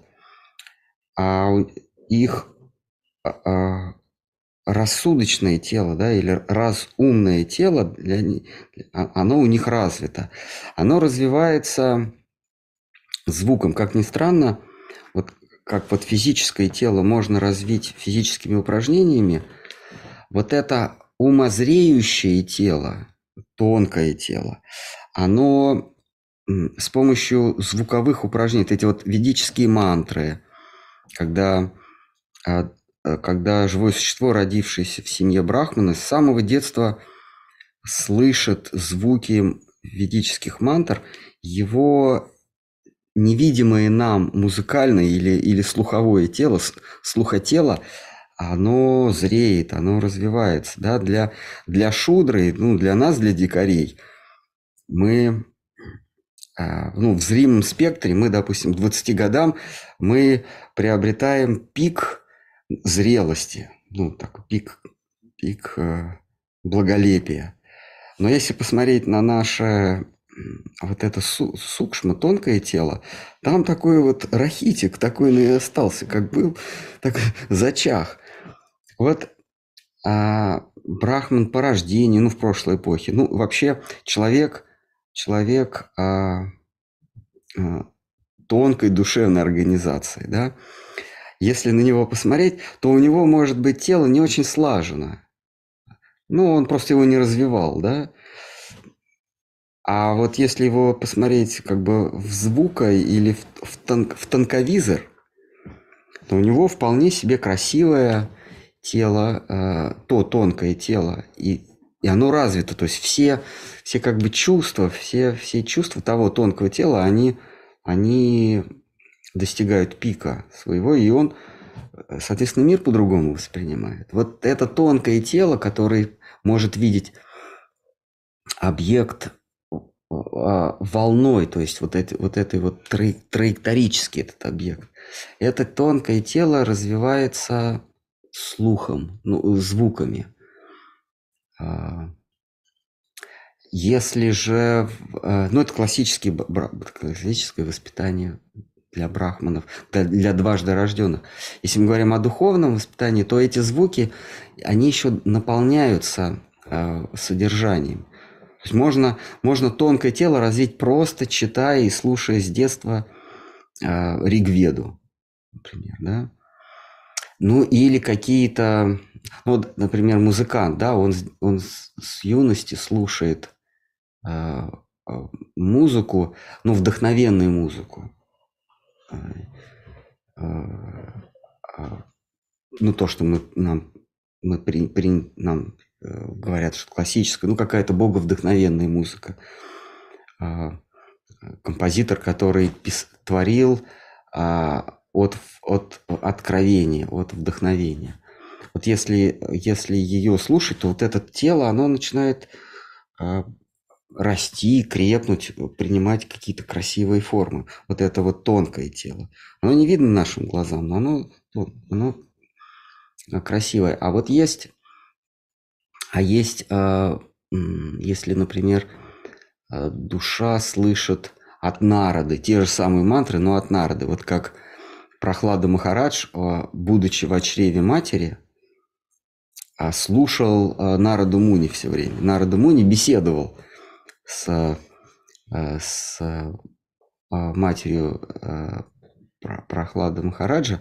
Ну, боги ее взяли в заложники, и она, они думали, что если нам Хирани Кашипу столько, столько беспокойств причинил, то каким будет его сын Прохлада? Это же вообще будет монстр. И боги хитростью похитили беременную жену Хирани Кашипу, вот этого вселенского демона, от которого вселенная дрожала вся. Они ее заперли, и она сидела чтобы когда она разрешится от бремени, они уби, убьют этого негодяя в самом, в самом начале. Они бы убили в утробе, но мама-то невинная, а боги не могут себе такого позволить. Они претендуют на то, что они хорошие. Вот, но они решили дождаться. И пока она там сидела в темнице, Народа ее навещал. Э, эти, как это, регулярные, как в тюрьме, свидания были. Он регулярно навещал, рассказывал, а, а э, младенец в чреве все это слышал. И у него не просто ведическое, ведические мантры, потому что ведическим мантрам его потом учителя обучали. Эти Амарка и, и еще какой-то. Они же ведическим мантрам его обучали. Но Нарада ему Бхагаватам читал, Шимат Бхагаватам. И тот родился э, Прохладом Махараджем святым из святых. То есть у нас много тел есть. Но мы своим шудрянским взором видим только внешнее. Как все равно до Бержерак там один. А, вот она, она полюбила его, да, Роксана полюбила его внешнее тело, но она хотела еще и звука тела, чтобы он... А у него звука тела там такой засохший э, э, э, Дэвид Хокинг усохший. И поэтому он заимствует звука тела у у Сирано до Бержерака. Вот, а, вот они совмещают звука тела от поэта, он красиво звучит, а он, он сочиняет прекра... на ходу прекрасные стихи. Но внешность э, э, глазотела вот этого э, Гасконца, не помню, как его зовут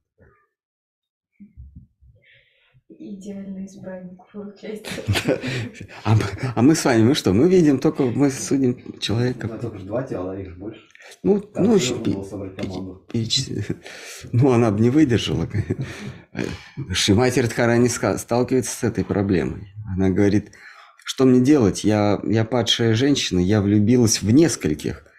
Я влюбилась в одного красавца, а потом влюбилась э, в человека, у которого очень красивое имя. И я не могу сказать, кто из них лучше. А третий мой избранник, он очень красиво играет на, на флейте. И что мне делать? А, а, я же, как, как мне быть? Три. Я, я же падшая женщина. И ее успокаивает и Лолита Дэви. Она, потому что Радхарани, если она с ума сойдет, то тогда тогда вообще ни, ни, ничего не будет. А, и Лолита ее... она наша надежда, наша опора, что хотя бы у нее нормально будет все с головой. Ее успокаивает Лолита Дэви, говорит, это один и тот же. И имя одному принадлежит, и внешность, и играет. Все это все один и тот же. Не расстраивайся.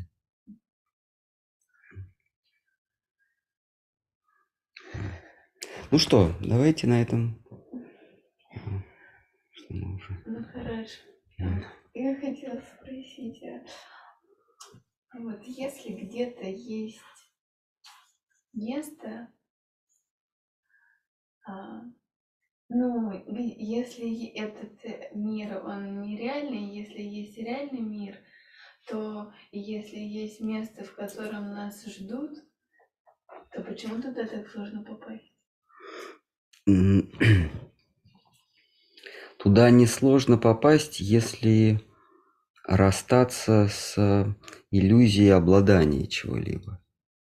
Пока мы считаем, что нам что-то принадлежит, э, не обязательно физически, например, имя.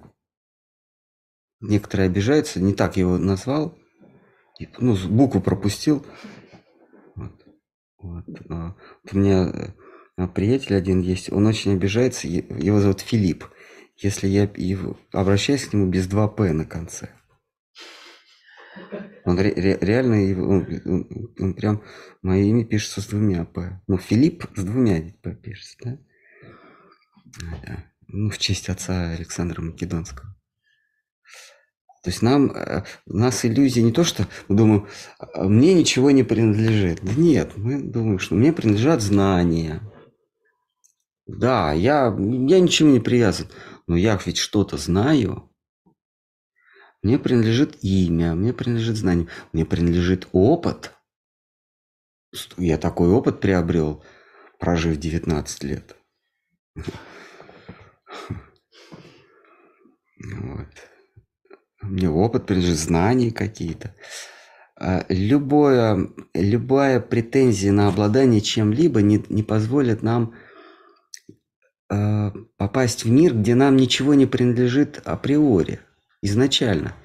Все принадлежит одному, высшему, э, высшей реальности, прекрасной реальности. Там он владыка, повелитель всего. Если мы приходим, если у нас остается идея, что что-то нам принадлежит, мы просто туда не сможем пролезть.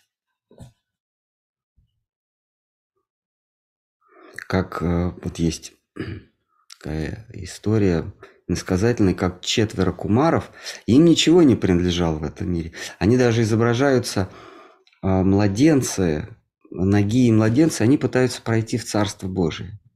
И их не пускают туда, потому что у них есть понимание того, как должно быть. Помните, они, они ругают э, привратников Царства Божьего. Э, кто вы такие нам запрещать? А, а, проходить. А, на ним ставят вину вы делите мир на хорошее и плохое. То есть вы в нас увидели, вы делите мир на свое и чужое. Подлинный, подлинный кандидат или подлинный свободный тот, кто не делит мир на, свои, на своих и чужих. А вы нас посчитали чужими. Вы нас не пустили, мы для вас чужие. А действительно э, э, свободная душа, душа обитательница духовного мира, она не делит на свое и чужое, а вы делите. Они пришли вот с таким предубеждением. Другими словами, они, зна... они думали, что им принадлежит власть судить. У них есть, им принадлежит правильное мнение и неправильное мнение. А, и поэтому они были, не, не были допущены в Царство Божие. Господь к ним вышел, но с ними поговорил, так сказать, э, перед воротами. Внутрь они так и не зашли. Ну так, там какие-то проблески были через, через от, открытие и закрытие но, э, ворот, но туда они не могли пройти. Почему? У них осталось вот это убеждение, что им принадлежит право судить. Мне принадлежит право судить. А, хотя они родоначальники одной из сампрадай. ученических преемственностей. Хорошо, рассудительность это э, э, ну как бы отчасти качество рассудка, то есть обладание способностью разделять и эм, ну как бы то есть получается рассудить, судить да, э, смотрите, э, как действует рассудок. Он упаковывает опыт или в наше состояние, он упаковывает по созданным Брахмой категориям. Брахма создал 9, ну, может быть, десятую еще добавляет, хотя это спорно, неважно. Некие категории, я их часто называю, это категории места, категории времени, категории отношений, а, Например, а, это лучше того. Вот категория отношений, это лучше. А, место, ну понятно, да, время. То есть пространство, время, взаимосвязь, их, их девять. Причина, следствие. Я, я сейчас всего не вспомню. Причин там тоже несколько, есть четыре причины. Это все не так важно. То есть он в, это, в этом сценарии прописал 9 категорий. Кстати, все эти 9 категорий, десятая, если она, конечно, категория, это Бог. А, а, они описаны в Шимат Бхагаватам. Поэтому это еще одно а, свидетельство о том, что Шимат Бхагаватам – это наиболее полное, те, и наиболее полное описание, метафизическое описание, то описание картин, целостной картины мира, потому что там все, все, все 10 категорий описаны. А вот э, все остальные Пураны, там только 5. Там разные наборы, но всегда 5. Вот только Боговато все 10 упоминает. Вот эти категории, они созданы. И наш рассудок, он упаковывает. Например, я вижу вот, какой-то объект. Этот объект имеет координаты, то есть некую пространственную характеристику. Он имеет время. Я его сейчас вижу, или я его вчера видел. А, вот этим занимается рассудок. Все, весь мой опыт рассовать по категориям.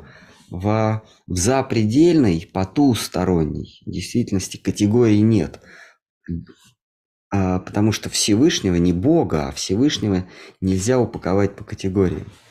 Мы поэтому очень, мы, нас сбивает с толку описание, когда является, допустим, какой-то мудрец и взирает на всевы, на, на Господа Вишну, и, а, значит, э, или на, на, на, на змея Ананту. Это змей, у него, значит, белая ложа брюха, он скручен в кольцах, и потом, и у него прекрасные лотосные стопы. Откуда там вдруг стопы? У него тысяча э, змеиных голов, на них, на них э, нанизаны созвездия или вселенные. Как, там, в общем, это он описывает. И потом вдруг а, а, на нем, значит, Тхоти, и он держит своего брата, младшего брата, э, э, у себя на коленях и, и, и массирует ему стопы а, и улыбается. Слушайте, это же змей с тысячу головами. Нет категорий там. Там одно, одно э, э, э, там ничего нельзя уложить по, по, по, по полочкам, по месту, по времени, по, по отношениям. А, или он возлежит с четырьмя руками, а ту, и, и, и в двух руках своих э, он держит флейту и играет, а потом вдруг обнимает своих возлюбленных. Там Поэтому академические ученые, они э, привык, привыкшие все укладывать в категории, они не понимают. А это и не надо понимать, это надо принимать. А мы трехмерные или даже четырехмерные букашки не способны постичь ту многомерную э, реальность. Э, усеченным, ущербным срезом, который является наш мир. Там совершенно сумасшедшее описание. Особенно вот Маркандей, когда он плавал между творениями в водах причинного океана носили волны. И вот он увидел в 12 книге, он увидел этот остров. Там древо, в ветвях которого младенец, который ножку свою, большой палец ножки сосет. И в нем все вселенные. В общем, там, как так? Ну, какой-то твор, творческий индийский ум нарисовал. Ну что? Чувства, получается, то те эмоции и чувства, которые мы испытываем, они тоже они нам не принадлежат? Чувства? Нет, чувства наши. А, ощущения, и, ну, точнее так, их интерпретация. Мы интерпретируем. Нам, у нас есть набор интерпретаций. Мы испытываем что-то, и мы говорим красный. Просто нам дали э, способы интерпретации ощущений. Красный, зеленый, вкусный, круглый. Ну, просто вы говорили про то, что если мы думаем, что нам что-то принадлежит, там какой-то опыт, знание, ну что-то, а вот э, чувства, то есть они все-таки принадлежат? А, я говорил о том, вопрос был такой, э, что нам мешает? Нам мешает чувство собственности, чувство обладания, в том числе знания и опыт. Нам мешает вознестись в мир, где нет законов. А Штарм Хараш говорит, там нет законов, поэтому вы не можете проследить закономерность. Там, там суждений не может быть, потому что суждение всегда на чем-то основано. Там этого нет. Там Господь не подчиняется правилам. То есть он всегда нов. И если мы туда идем со своими категориями, э, э, мы что-то воспринимаем и говорим, а он пришел или он прилетел, или это зеленое, это красное, то мы, мы сразу урезаем а, беззаконного Всевышнего в какие-то свои категории за, заранее подготовлены. Мы туда пришли с десятью корзинками и заранее свои ощущения в эти корзинки, в место, время, э, там, отношения, причина, следствие. Там нет ни причин, ни следствий, там нет ни времени, ни места. Не то, что не, не, э, э бесконечное время, нет, его просто нет в плане, что это может быть и завтра, и сегодня, и послезавтра. Одно меняется другим нет причины, а, а, нету расстояний. Там все в его, в его самодурной голове. И если у нас есть заготовки, как мы будем интерпретировать эти э, ощущения, мы, э, мы обречены на неудачу. Ну да, мы будем что-то интерпретировать, но мы даже не пересечем границы материального мира. Мы и так здесь занимаемся интерпретацией всего. Перестать интерпретировать эмоции чувства. А, Бхакти-йога говорит о преданности, предаться, поначалу предаться на его волю, не, не скорбить о потерях и не радоваться приобретениям. Поначалу. Потом вот в эти потери и приобретения мы постепенно будем включать не какие-то артефакты, не какие-то материальные предметы, а знания, опыт, а, способность рассуждать, а, названия собственные. Нам даже названия не принадлежат.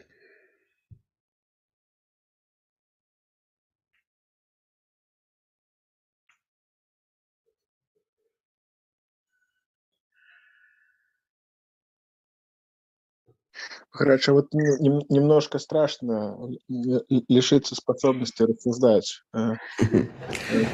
А поэтому Штхар Махарадж, он, у него есть одна беседа, называется о пользе здравого смысла, ну, о пользе способности рассуждать. Способность рассуждать, она нужна для того, чтобы а, отказаться от нее потом, где рассудок не требуется. Но дойти до этой точки отказа от способности рассуждать мы должны с помощью способности рассуждать. С помощью здравого смысла мы должны подойти к, к той черте. С помощью логики, ну, здравого смысла не полагаться на чувства, а полагаться на разум. Он более устойчивый, чем сиюминутные чувства, какие-то эмоции. Разум, он, на него можно положиться, по крайней мере, в этом мире. Но ну, он может ошибаться?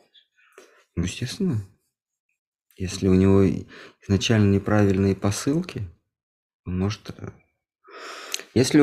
Что такое разум, да? Это, это же всего... Или рассудок. Это всего-навсего аппарат.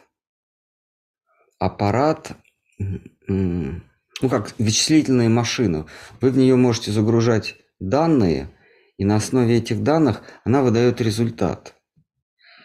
Если, даже если у вас идеально работающая машина,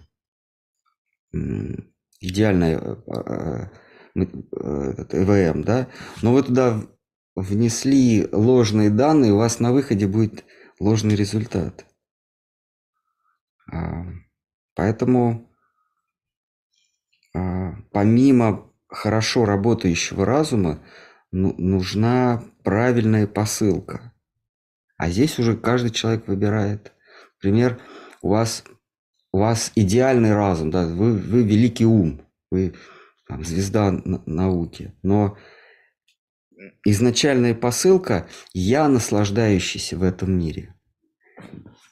Это неверная посылка. И даже если вы будете правильно обрабатывать данные а, на, на основе вот этой вот посылки «я эксплуататор», мир принадлежит мне, у вас в результате будут неправ... на выходе неправильные данные. Вы придете к выводу, что нужно создать супер мощные компьютеры, механизмы, которые, когда мы уничтожим эту планету, мы с помощью знаний, с помощью хороших механизмов улетим на другую планету и там ее будем уничтожать. Разумно. Как это должна быть? А? Как это должна звучать формулировка изначальная? Я а, я слуга Всевышнего. Э, это будь йога, то есть э, йога высшего разума. Я слуга его. Э, мне здесь ничего не принадлежит. И тогда, даже если у вас сбой в, раз, в механизме, в рассудочном механизме, результат будет правильный, потому что это самое, сам, изначально это правильно. Но Господь говорит в Гите, что я помогу. Если у тебя правильная посылка, правильная предпосылка, то я тебе помогу, даже если у тебя разум не очень, а, ну, ты не очень э, сильно разум заслужил в этом воплощении. Но если у тебя супер ум, но изначально неправильная посылка, я господин всего, что наблюдаю. Моя задача найти такие средства, такие способы, чтобы подчинить еще больше себе – как, как демон рассуждает, сегодня я у, убрал этого врага и, и горд собою, а завтра я уничтожу этого врага, и, э, так каждый день богатство мое и власть будут прирастать. Конечно, ты можешь развить отличные способности э, э, разрушать препятствия на своем пути, но в результате ты, ты будешь владыкой этой призрачной реальности. А вот мы утром сегодня читали про Хирани Кашипу. Он подчинил себе всю Вселенную. Боги к нему на доклад по утрам приходили докладывать обстановку во Вселенной. Он обладает всей, всей полнотой власти. Но э, был сражен обстоятельствами непреодолимой силой. Такая сила на, на, латыни форс-мажор. Сила major, то есть превосходящая тебя. А кто это, если ты владыка вселенной? Что может быть форс-мажором? Силой, превосходящей тебя. Что-то за, за пределами вселенной. Господь Бог. Он вмешается в любое твое, в любое твое обладание. Ну что, давайте если кто-то еще хочет. Ну, вопросов очень много, но можем на потом оставить. Да, давайте. Давайте последний какой-нибудь вопрос. Потому что на ютубе только на один ответить. Ну, давайте следующий. Мы можем, знаете, накопить и в следующий раз ничего не читать. 21 а, текст, он сложноватый. И в следующий раз. Давайте. Откуда в атме дживе в сознании появляется чувство собственного, чувство обладания чем-либо? Изначально до того момента, как это чувство поселяется в нашем сознании. А, смотрите, есть, э, есть такая вещь, как свобода. А, значит, мы, а, каждый субъект и каждый объект сущий, существующий, временно существующий, постоянно существующий, имеет свое предназначение. Более того, имеет свое название. То, у чего нет названия, не может существовать. То есть Вайшнавская философия говорит, имя сначала идет, а потом оно обрастает содержанием. Название, а потом только предмет появляется. Ладно, это не относится к вопросу. Итак, а у каждого субъекта, каждого объекта мы с вами являемся объектом для высшего и субъектами для низшего. Мы, мы, то есть для мира, который мы наблюдаем, мы субъекты. Мы субъекты наблюдения по отношению к объектам наблюдения. Но есть высшая сущность, для которой мы объекты наблюдения, а он, наш, а он субъектно. И вот мы в его, в его субъектности, мы объекты, мы имеем предназначение ровно так же, как наблюдаемые мною предметы имеют тоже назначение то, что не имеет назначения, я не могу даже видеть и помыслить. Нечто, не, имеющего, не имеющее назначения, не может быть зарегистрировано моим умом. Такова, э, это одна еще, еще из одна категории, да, назначение. А, почему мы Бога, кстати, ремарка в сторону, в том мире, мы не можем его видеть? Потому что у него нет назначения. Мы с вами видим только, как люди говорят, Бога нельзя познать. Я там в космос летал, я его не видел.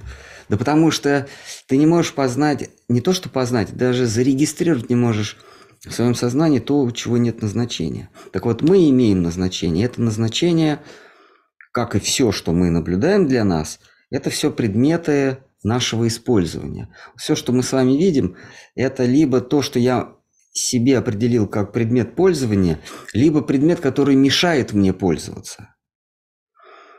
Все остальное, оно мимо моего сознания. Точно так же у сверхсубъекта. У нас есть по отношению к нему назначение. Какое это тайна в веках и закон природы. Мы не можем познать, мы не можем проникнуть в сверхсубъект. Но у всего у нас есть у всех у нас есть назначение. Это назначение быть ему в служении, быть ему в пользу. Но при этом у нас есть свобода. Он в довесок к тому, что нас создает с нашим назначением, он нам дает свободу. А свобода предполагает, ну, по крайней мере, двоякий выбор. То есть мы можем действовать или существовать по назначению, а когда мы добавляем свободу, это значит, у нас появляется выбор существовать не по назначению. И вот это вот а, и есть свобода.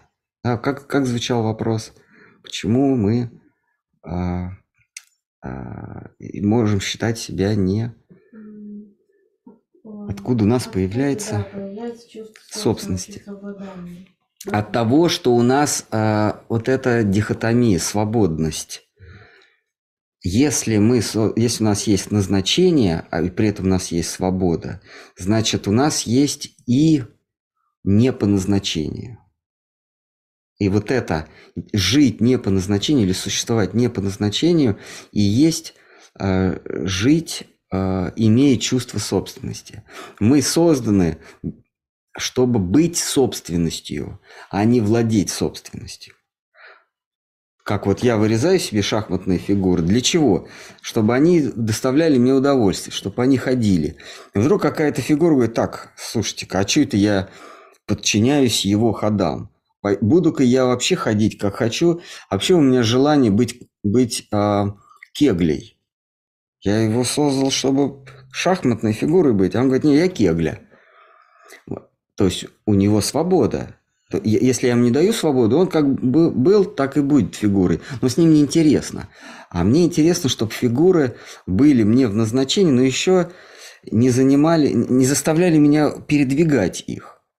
Чтобы они сами между собой играли, а я только удовольствие получал. И вдруг не по, сцена- не по сценарию эта фигура начинает себе шахматные фигуры вырезать. И там на своей клеточке расположилась, э, там, еды порезала, там, костер соорудила, женилась. Ну, пошло там все уже своей жизнью. А, э, простите, у меня шахматная партия, мне интересно, чем это все закончится. У нее есть свобода, она себя повела не по назначению, то есть она себя почувствовала а, субъектом собственности. Вот точно так же мы себя считаем субъектами, потому что нам дается свобода. А, Вы скажете, а зачем он нам, а почему бы ему не, со- не создать нас не свободными? А он и создал, только не нас. Ему какая разница? Есть, есть нечто, не обладающее э, свободой воли. Это, мы называем это материей. Да? Или брахман, например. Вот этот вот брахман не обладает никакой свободой воли. Но кого-то он создал со свободой воли. Вам не нравится? Ну, тогда можно раствориться в брахмане и потерять свободу воли. Но это тоже будет ваша свободная воля. Вот этот акт самоликвидации. Вот, ну давайте. И тогда оставляем и, и тогда на эти вопросы мы ответим в следующий раз. С них тогда и начнем. С них начнем и закончим. Мгм. Ну что, давайте тогда. А, да. Давайте.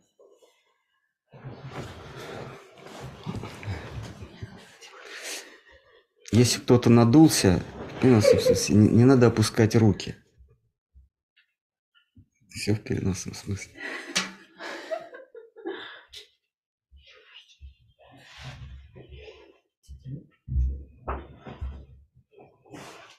То бывает человек залезет в бутылку и раздувает щеки.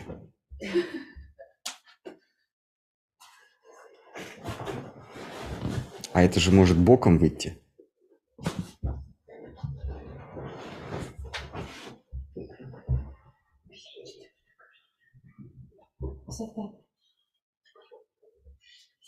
Если много раздувать щеки, то может выйти боком.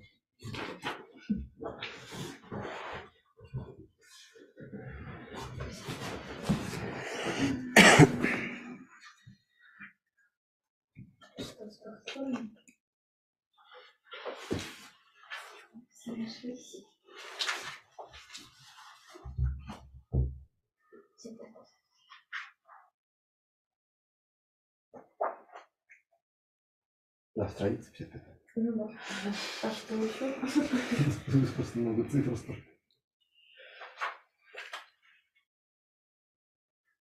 Харихарая нама Кришна Ядавая нама Хара Харихарая нама Кришна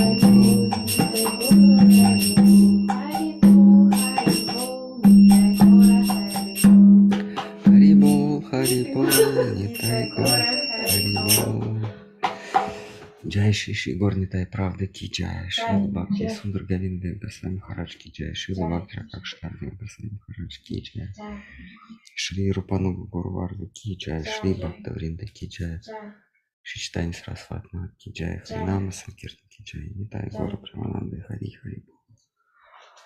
Что сегодня Иисусе воскрес, да? Да. Говорят, воскрес. Воистину воскрес. Бабушка сказала три раза. Иисусе воскрес? Да, воистину воскрес. Три раза что-то. Точно. На это. Не отвечать. Я не знаю. Воистину воскрес. Нет, ну, как бы, как Да, иногда отвечать, чтобы не обидеть и... Ну как, а как надо? Говорят, воистину воскрес. Во- Я так отвечаю. Воистину воскрес. Но хоть я не православная, но все равно. Уважение, бабушка у меня православная. А ты? Я никто. Когда воскрес, это значит ожил? Э, Что, А? Когда воскрес, это значит, что ожил, да? Ну, э, ожил из мертвых. Восстал из мертвых. Так. Сложно. Сложно. Это как это? А вот э, Иисус, э, вот я сегодня читал переписку, там христианин говорит, что Иисус создал Вселенную и Землю. Вот он создал Вселенную и Землю до того, как воскрес или после?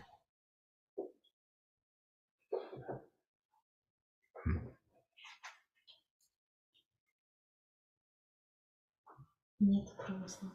Нет православия. Нет православия. Ну, вот он сказал, что Иисус Христос создал. Землю и, и Вселенную. А. Ну, просто у нас сегодня жаркий э, спор с... э, Читали, да? Вконтакте, что ли? Не ответил он, да? Мы ему вопрос задали. Мы задаем вопрос, э, что, з- что заставляет его думать, что... Или почему он думает, что э, Библия – это истина? Ну, по каким признакам, можно сказать? Ну, просто мне самому интересно. А, вот, вот человек христианин, он, он говорит, что все остальное ложно, там, индуизм, ну, понятно, да? А, а Библия истина. Вот у меня не риторический, реально вопрос, а какие признаки содержатся в Библии или во внешнем мире, которые подводят нас к выводу, что она истина, она говорит об истине. Э, То есть, если она истина, потому что в Библии это сказано, ну, это так себе э, аргумент. Ну да, ведь должны быть какие-то основания. Первое основание чисто материальное. Бог принес Библию. Ну, прям, да, вот небо, там, небеса разъехались, и вот Бог, каким бы он там ни был, и он просто каждому, и ты понимаешь, что это Бог. И, то есть а он явился в объективный мир, и каждому дает Библию на его языке. И говорит, это истина. Вот это м, материальное доказательство. А, а есть субъективное доказательство. Мне явилось, что Библия истина. То есть я, я верю в то, что она истина, другими словами. Но ну, тогда почему ты запрещаешь другим точно так же верить, что Коран – это истина? Но он не ответил. Нет, он, конечно, сказал там а, аргумент такой, что Библия это истина, потому что даже президент в нынешнее, в наше нынешнее сложное время, президент признает христианские праздники. Нормально, да? То есть вот настраиваешься на, на серьезную богословскую беседу.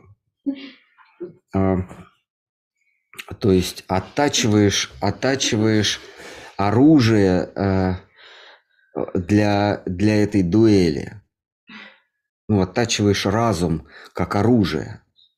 Приходишь, приходишь на место дуэли, а, а, а противник приходит безоружный.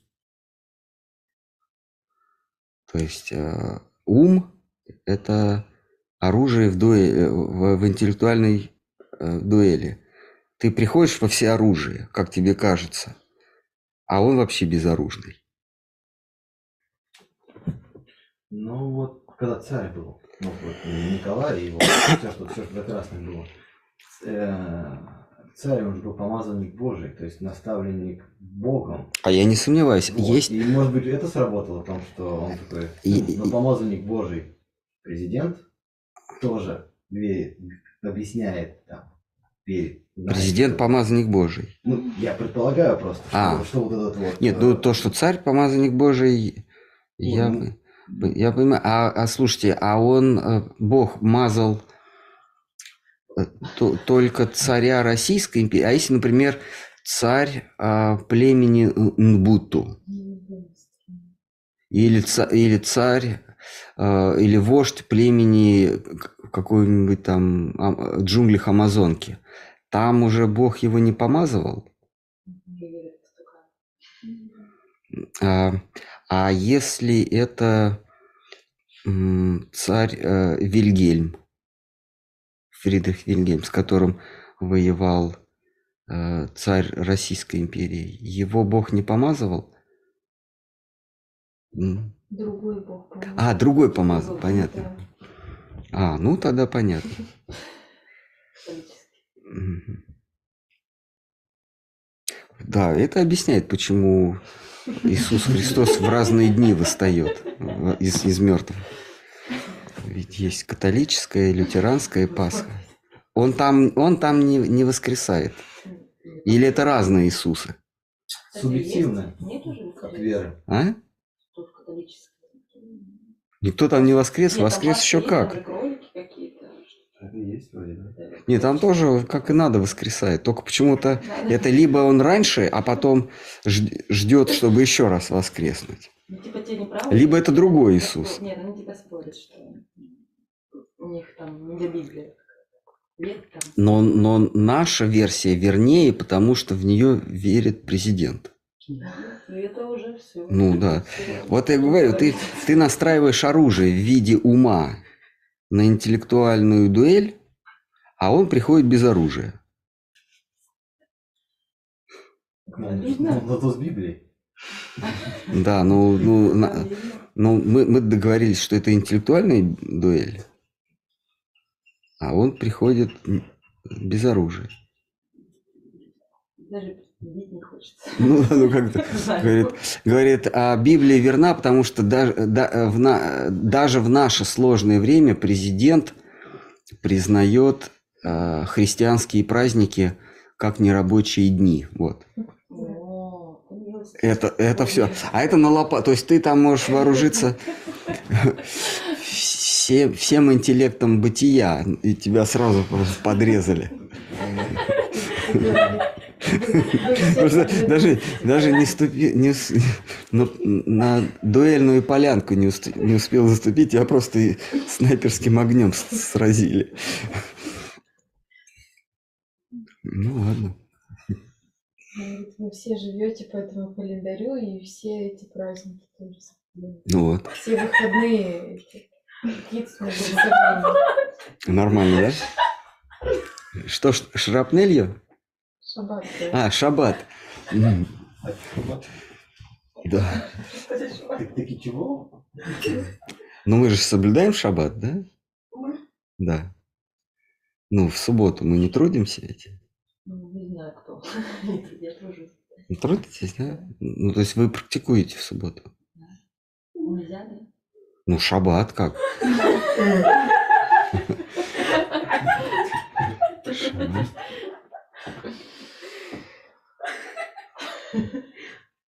Складывай свое оружие.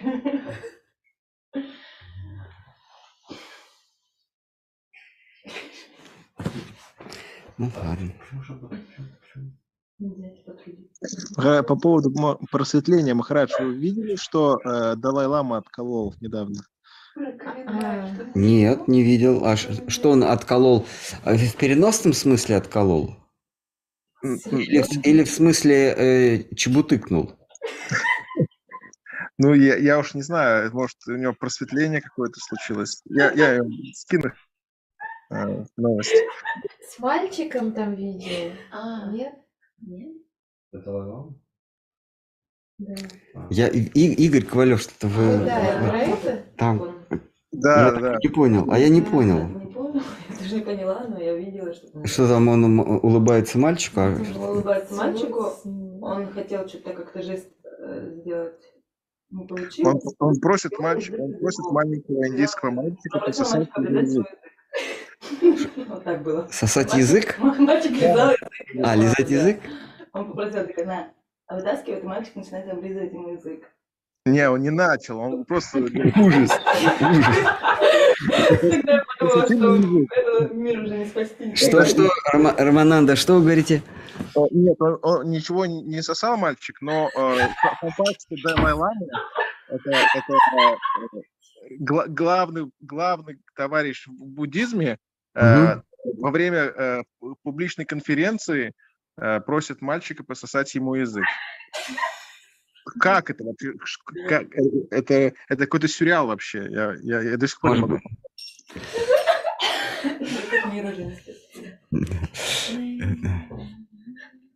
Заканчивай, да. Заканчивай уже с этим миром. Этот, этот мир уже не спасти. Но его фанаты сказали, что, ну, Далай-Ламы, те, кто приехали с Далай-Ламой, они сказали, что Далай-Лама, ну, это обычное поведение для него. Ничего удивительного тут нет, Далай-Лама так шутит. Что, Далай Лама? А, шутит. Шутит, да. Ну, ладно, круто. Не, ну а что? Понимаете, э, э, глупые люди обсуждают людей, а более разумные обсуждают события, а вообще человек, человек интеллектуально обсуждает концепции, идеи. И вот шудры, они постоянно кого-то обсуждают. Этот, этот такой, этот секой. А такие более-менее оторв- оторванные от шудр, они этот на того напал, э, э, тут, тут, этот тому сказал, какие-то события обсуждают. Но это все, это все такое приходящее, завтра это вообще не актуально. Что-то зазорвалось, что-то утонуло. Вот они начинают это обсуждать, как вороны каркают, каркают. Вот у ворон, если видели, там что-то случилось, они собираются и кар, кар, кар. Они там серьезные споры у них. Обсуждают какие-то события. И в Бхагаватам говорится, что человек, люди, которые не обсуждают Всевышнего, они как вороны. Собрались и каркают о вещах, которые вообще смысла никакого не имеют. Вот. Вот что-то там Далай-Лама кому-то там язык показал. Ну и что? Ну и ладно. Что это обсуждать-то вообще? А, помимо языка, ведь Далай-Лама э, какую-то буддийскую концепцию мог объяснить. Ну, какую-то мудрость человеку дать. Пусть не, не богословскую, а хотя бы этическую. Как вот себя надо вести, там, какие-то идеи. Вот это интересно. А то, что он там споткнулся или там какой-нибудь президент поднимался по трапу и упал. И все. И вот теперь все об этом говорят. А, Вот вороны каркают о не- несущественных вещах. Ну а какая разница, какие, как- какие идеи э, он будет обсуждать, если он э, просит такое? То Как есть- это? М- Мало ли. А, Помните, Штхар Махарадж говорит, мы ухватимся за чистую идею, неважно, откуда она исходит. Ну, например, он скажет, что э, там мир. Или все это иллюзия, или, или э, то, что тебе кажется добром, э, злом, на самом деле э, обернется добром. Ведь это тоже буддийские концепции.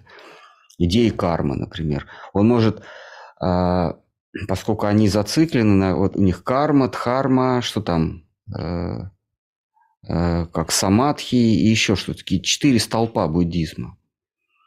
Вот, например, карма. Он, они эту карму вдоль и поперек знают, и они могут э, привнести какое-то понимание, понять, э, концепции кармы, о которой мы можем и не знать. Потому что вайшнавы, они эту карму так экстерном проходят. Ну, карма и карма. А для людей это какая-то очень важная вещь. Вся вот эта Кришна Гити говорит, Карму никто вообще понять не может. Э, э, то, кроме меня, Кришна говорит. Кроме вот я, как, как творец э, кармы, я могу понимать все хитросплетения, а тебе лучше не вдаваться. Но буддисты, они с недоверием относятся к словам Кришны в Бхагавадгите. Они карму изучают, и они могут объяснить ее, ее хитросплетение более подробно, чем в вайшнавском учении. Это может быть полезно, например. Понимать никчемность, чтобы понять никчемность. А обсуждать кто-то кому-то язык сказал. А, я помню, помню, мы когда были на парикраме, ну, преданные ходили по парикрамам, а потом они что-то снимали, потом Гурудеву выкладывали пленки, ну, цифровые вот эти, в компьютер. И какой-то преданный, он, он шел, он тоже все снимал, много снимал. Но он спина, с, со спины, вот он идет в толпе, и он снимает, впереди у него там шеи, затылки, спины. И Грудев говорит, а, а что это такое? Он говорит, ну так, ну так мир, это же, говорит, правда. Гурдев ему говорит, так можно было развернуться, там тоже правда, но там лица преданных. Вот, то есть ты, ты все отснял спины, это, конечно, правда, но та правда, она э, приятней. Вот. А, также и мы обсуждаем что-то. Ну, оно, конечно, правильно, но кому оно нужно? Ну ладно, давайте мы на этом закончим. Можно еще Мы вот недавно слушали вроде бы, что гуру даже может явиться в разных там обличиях в виде проститутки или еще кого-то. Просто если мы будем умом цепляться за такие какие-то моменты, угу. там, кто кого облизывает или кто-то еще, мы можем не услышать э, чего-то важного, чего-то нужного. Ну да, Бинвамангал Такур, мы его обсуждали. Он, он э, воспылал страстью, ну, желание прос, проснулось, он захотел увидеть свою Э, возлюбленную э, блудницу Чинтамани. Началась сильная гроза, ночь, э, ничего не видно, редкие проблески молнии, дождь стеной. И вот он в темноте, среди потоков воды, пробирается к ней. Она его не ждет, дверь закрыта в, в, это, в, в, в сад. И он пере, перелезает через забор, а, а забор труд, трудно через него переползти, наверное, он скользкий или высокий. Он видит веревку, он за эту веревку цепляется, ползет по ней, перелезает на, на забор, залезает на забор и обнаруживает, что это не веревка, а змея. Он ее бросает, прыгает во, во двор, стучится к Чинтамане. А она с удивлением, она открывает ему, а как ты дошел в такую, в такую грозу, и дверь была закрыта. Он говорит, я чудом в темноте пробрался чуть ли на, не на ощупь, по змее залез э, к тебе. Она говорит, если бы ты с таким рвением к Кришне шел, ты бы давно бы уже был в духовном мире. И вот это, вот это было откровение гуру. Вот гуру к нему явился, гуру как высшая э, сила, высший императив, призыв в духовный мир. А, Но, но эта истина от гуру сказана ее устами, то есть она гуру по- в этот момент. И он как был, так и ушел. Пошел во Вриндаван. По, по дороге его снова обуяло. Он, он уже движется по, по духовному пути, но его снова обуяло. А он остановился на ночлег у какого-то брахмана. А, и а брахмана молодая красивая жена. И он... а, а, и он э, э, к ней пристает, он, ну, предлагает ей, значит, провести ночь вместе. И она ему дает э, заколки. А, а, он, он, он говорит, а, а, да, она, она говорит, да, я, я готова, э, и вытаскивает заколки из, э, из, своей, э, из своих волос. Волос у нее не спадает. Она держит эти заколки, и тут а, гуру к нему приходит в виде, в виде вот этой женщины с заколками. Он говорит, да, хорошо, дай мне, пожалуйста, твою заколку. Она ему дает заколку, он все глаза выкалывает, чтобы они больше а, не, соблазня... не, не были средством соблазнения. Гуру так явился. То есть гуру явился в обличии вот этой Чинтамани, потом в обличии, как ее звали, жены Брахмана. И, и он уже слепой а, а, направляется во Вриндаван, и вот стихи Бинвамангала Такура мы читаем, Махапрабху его, а, э, он, он читал а, Бинвамангала и а, Карна, Карнапура, да, Кавираджа. Вот два поэта он признал, двух поэтов признал. Вот так гуру является. И вполне возможно, что лама мог бы что-то сказать. А. Мгм. Ну что, давайте тогда уж сейчас отключимся наконец. Давайте. 45 минут. Пока еще чего не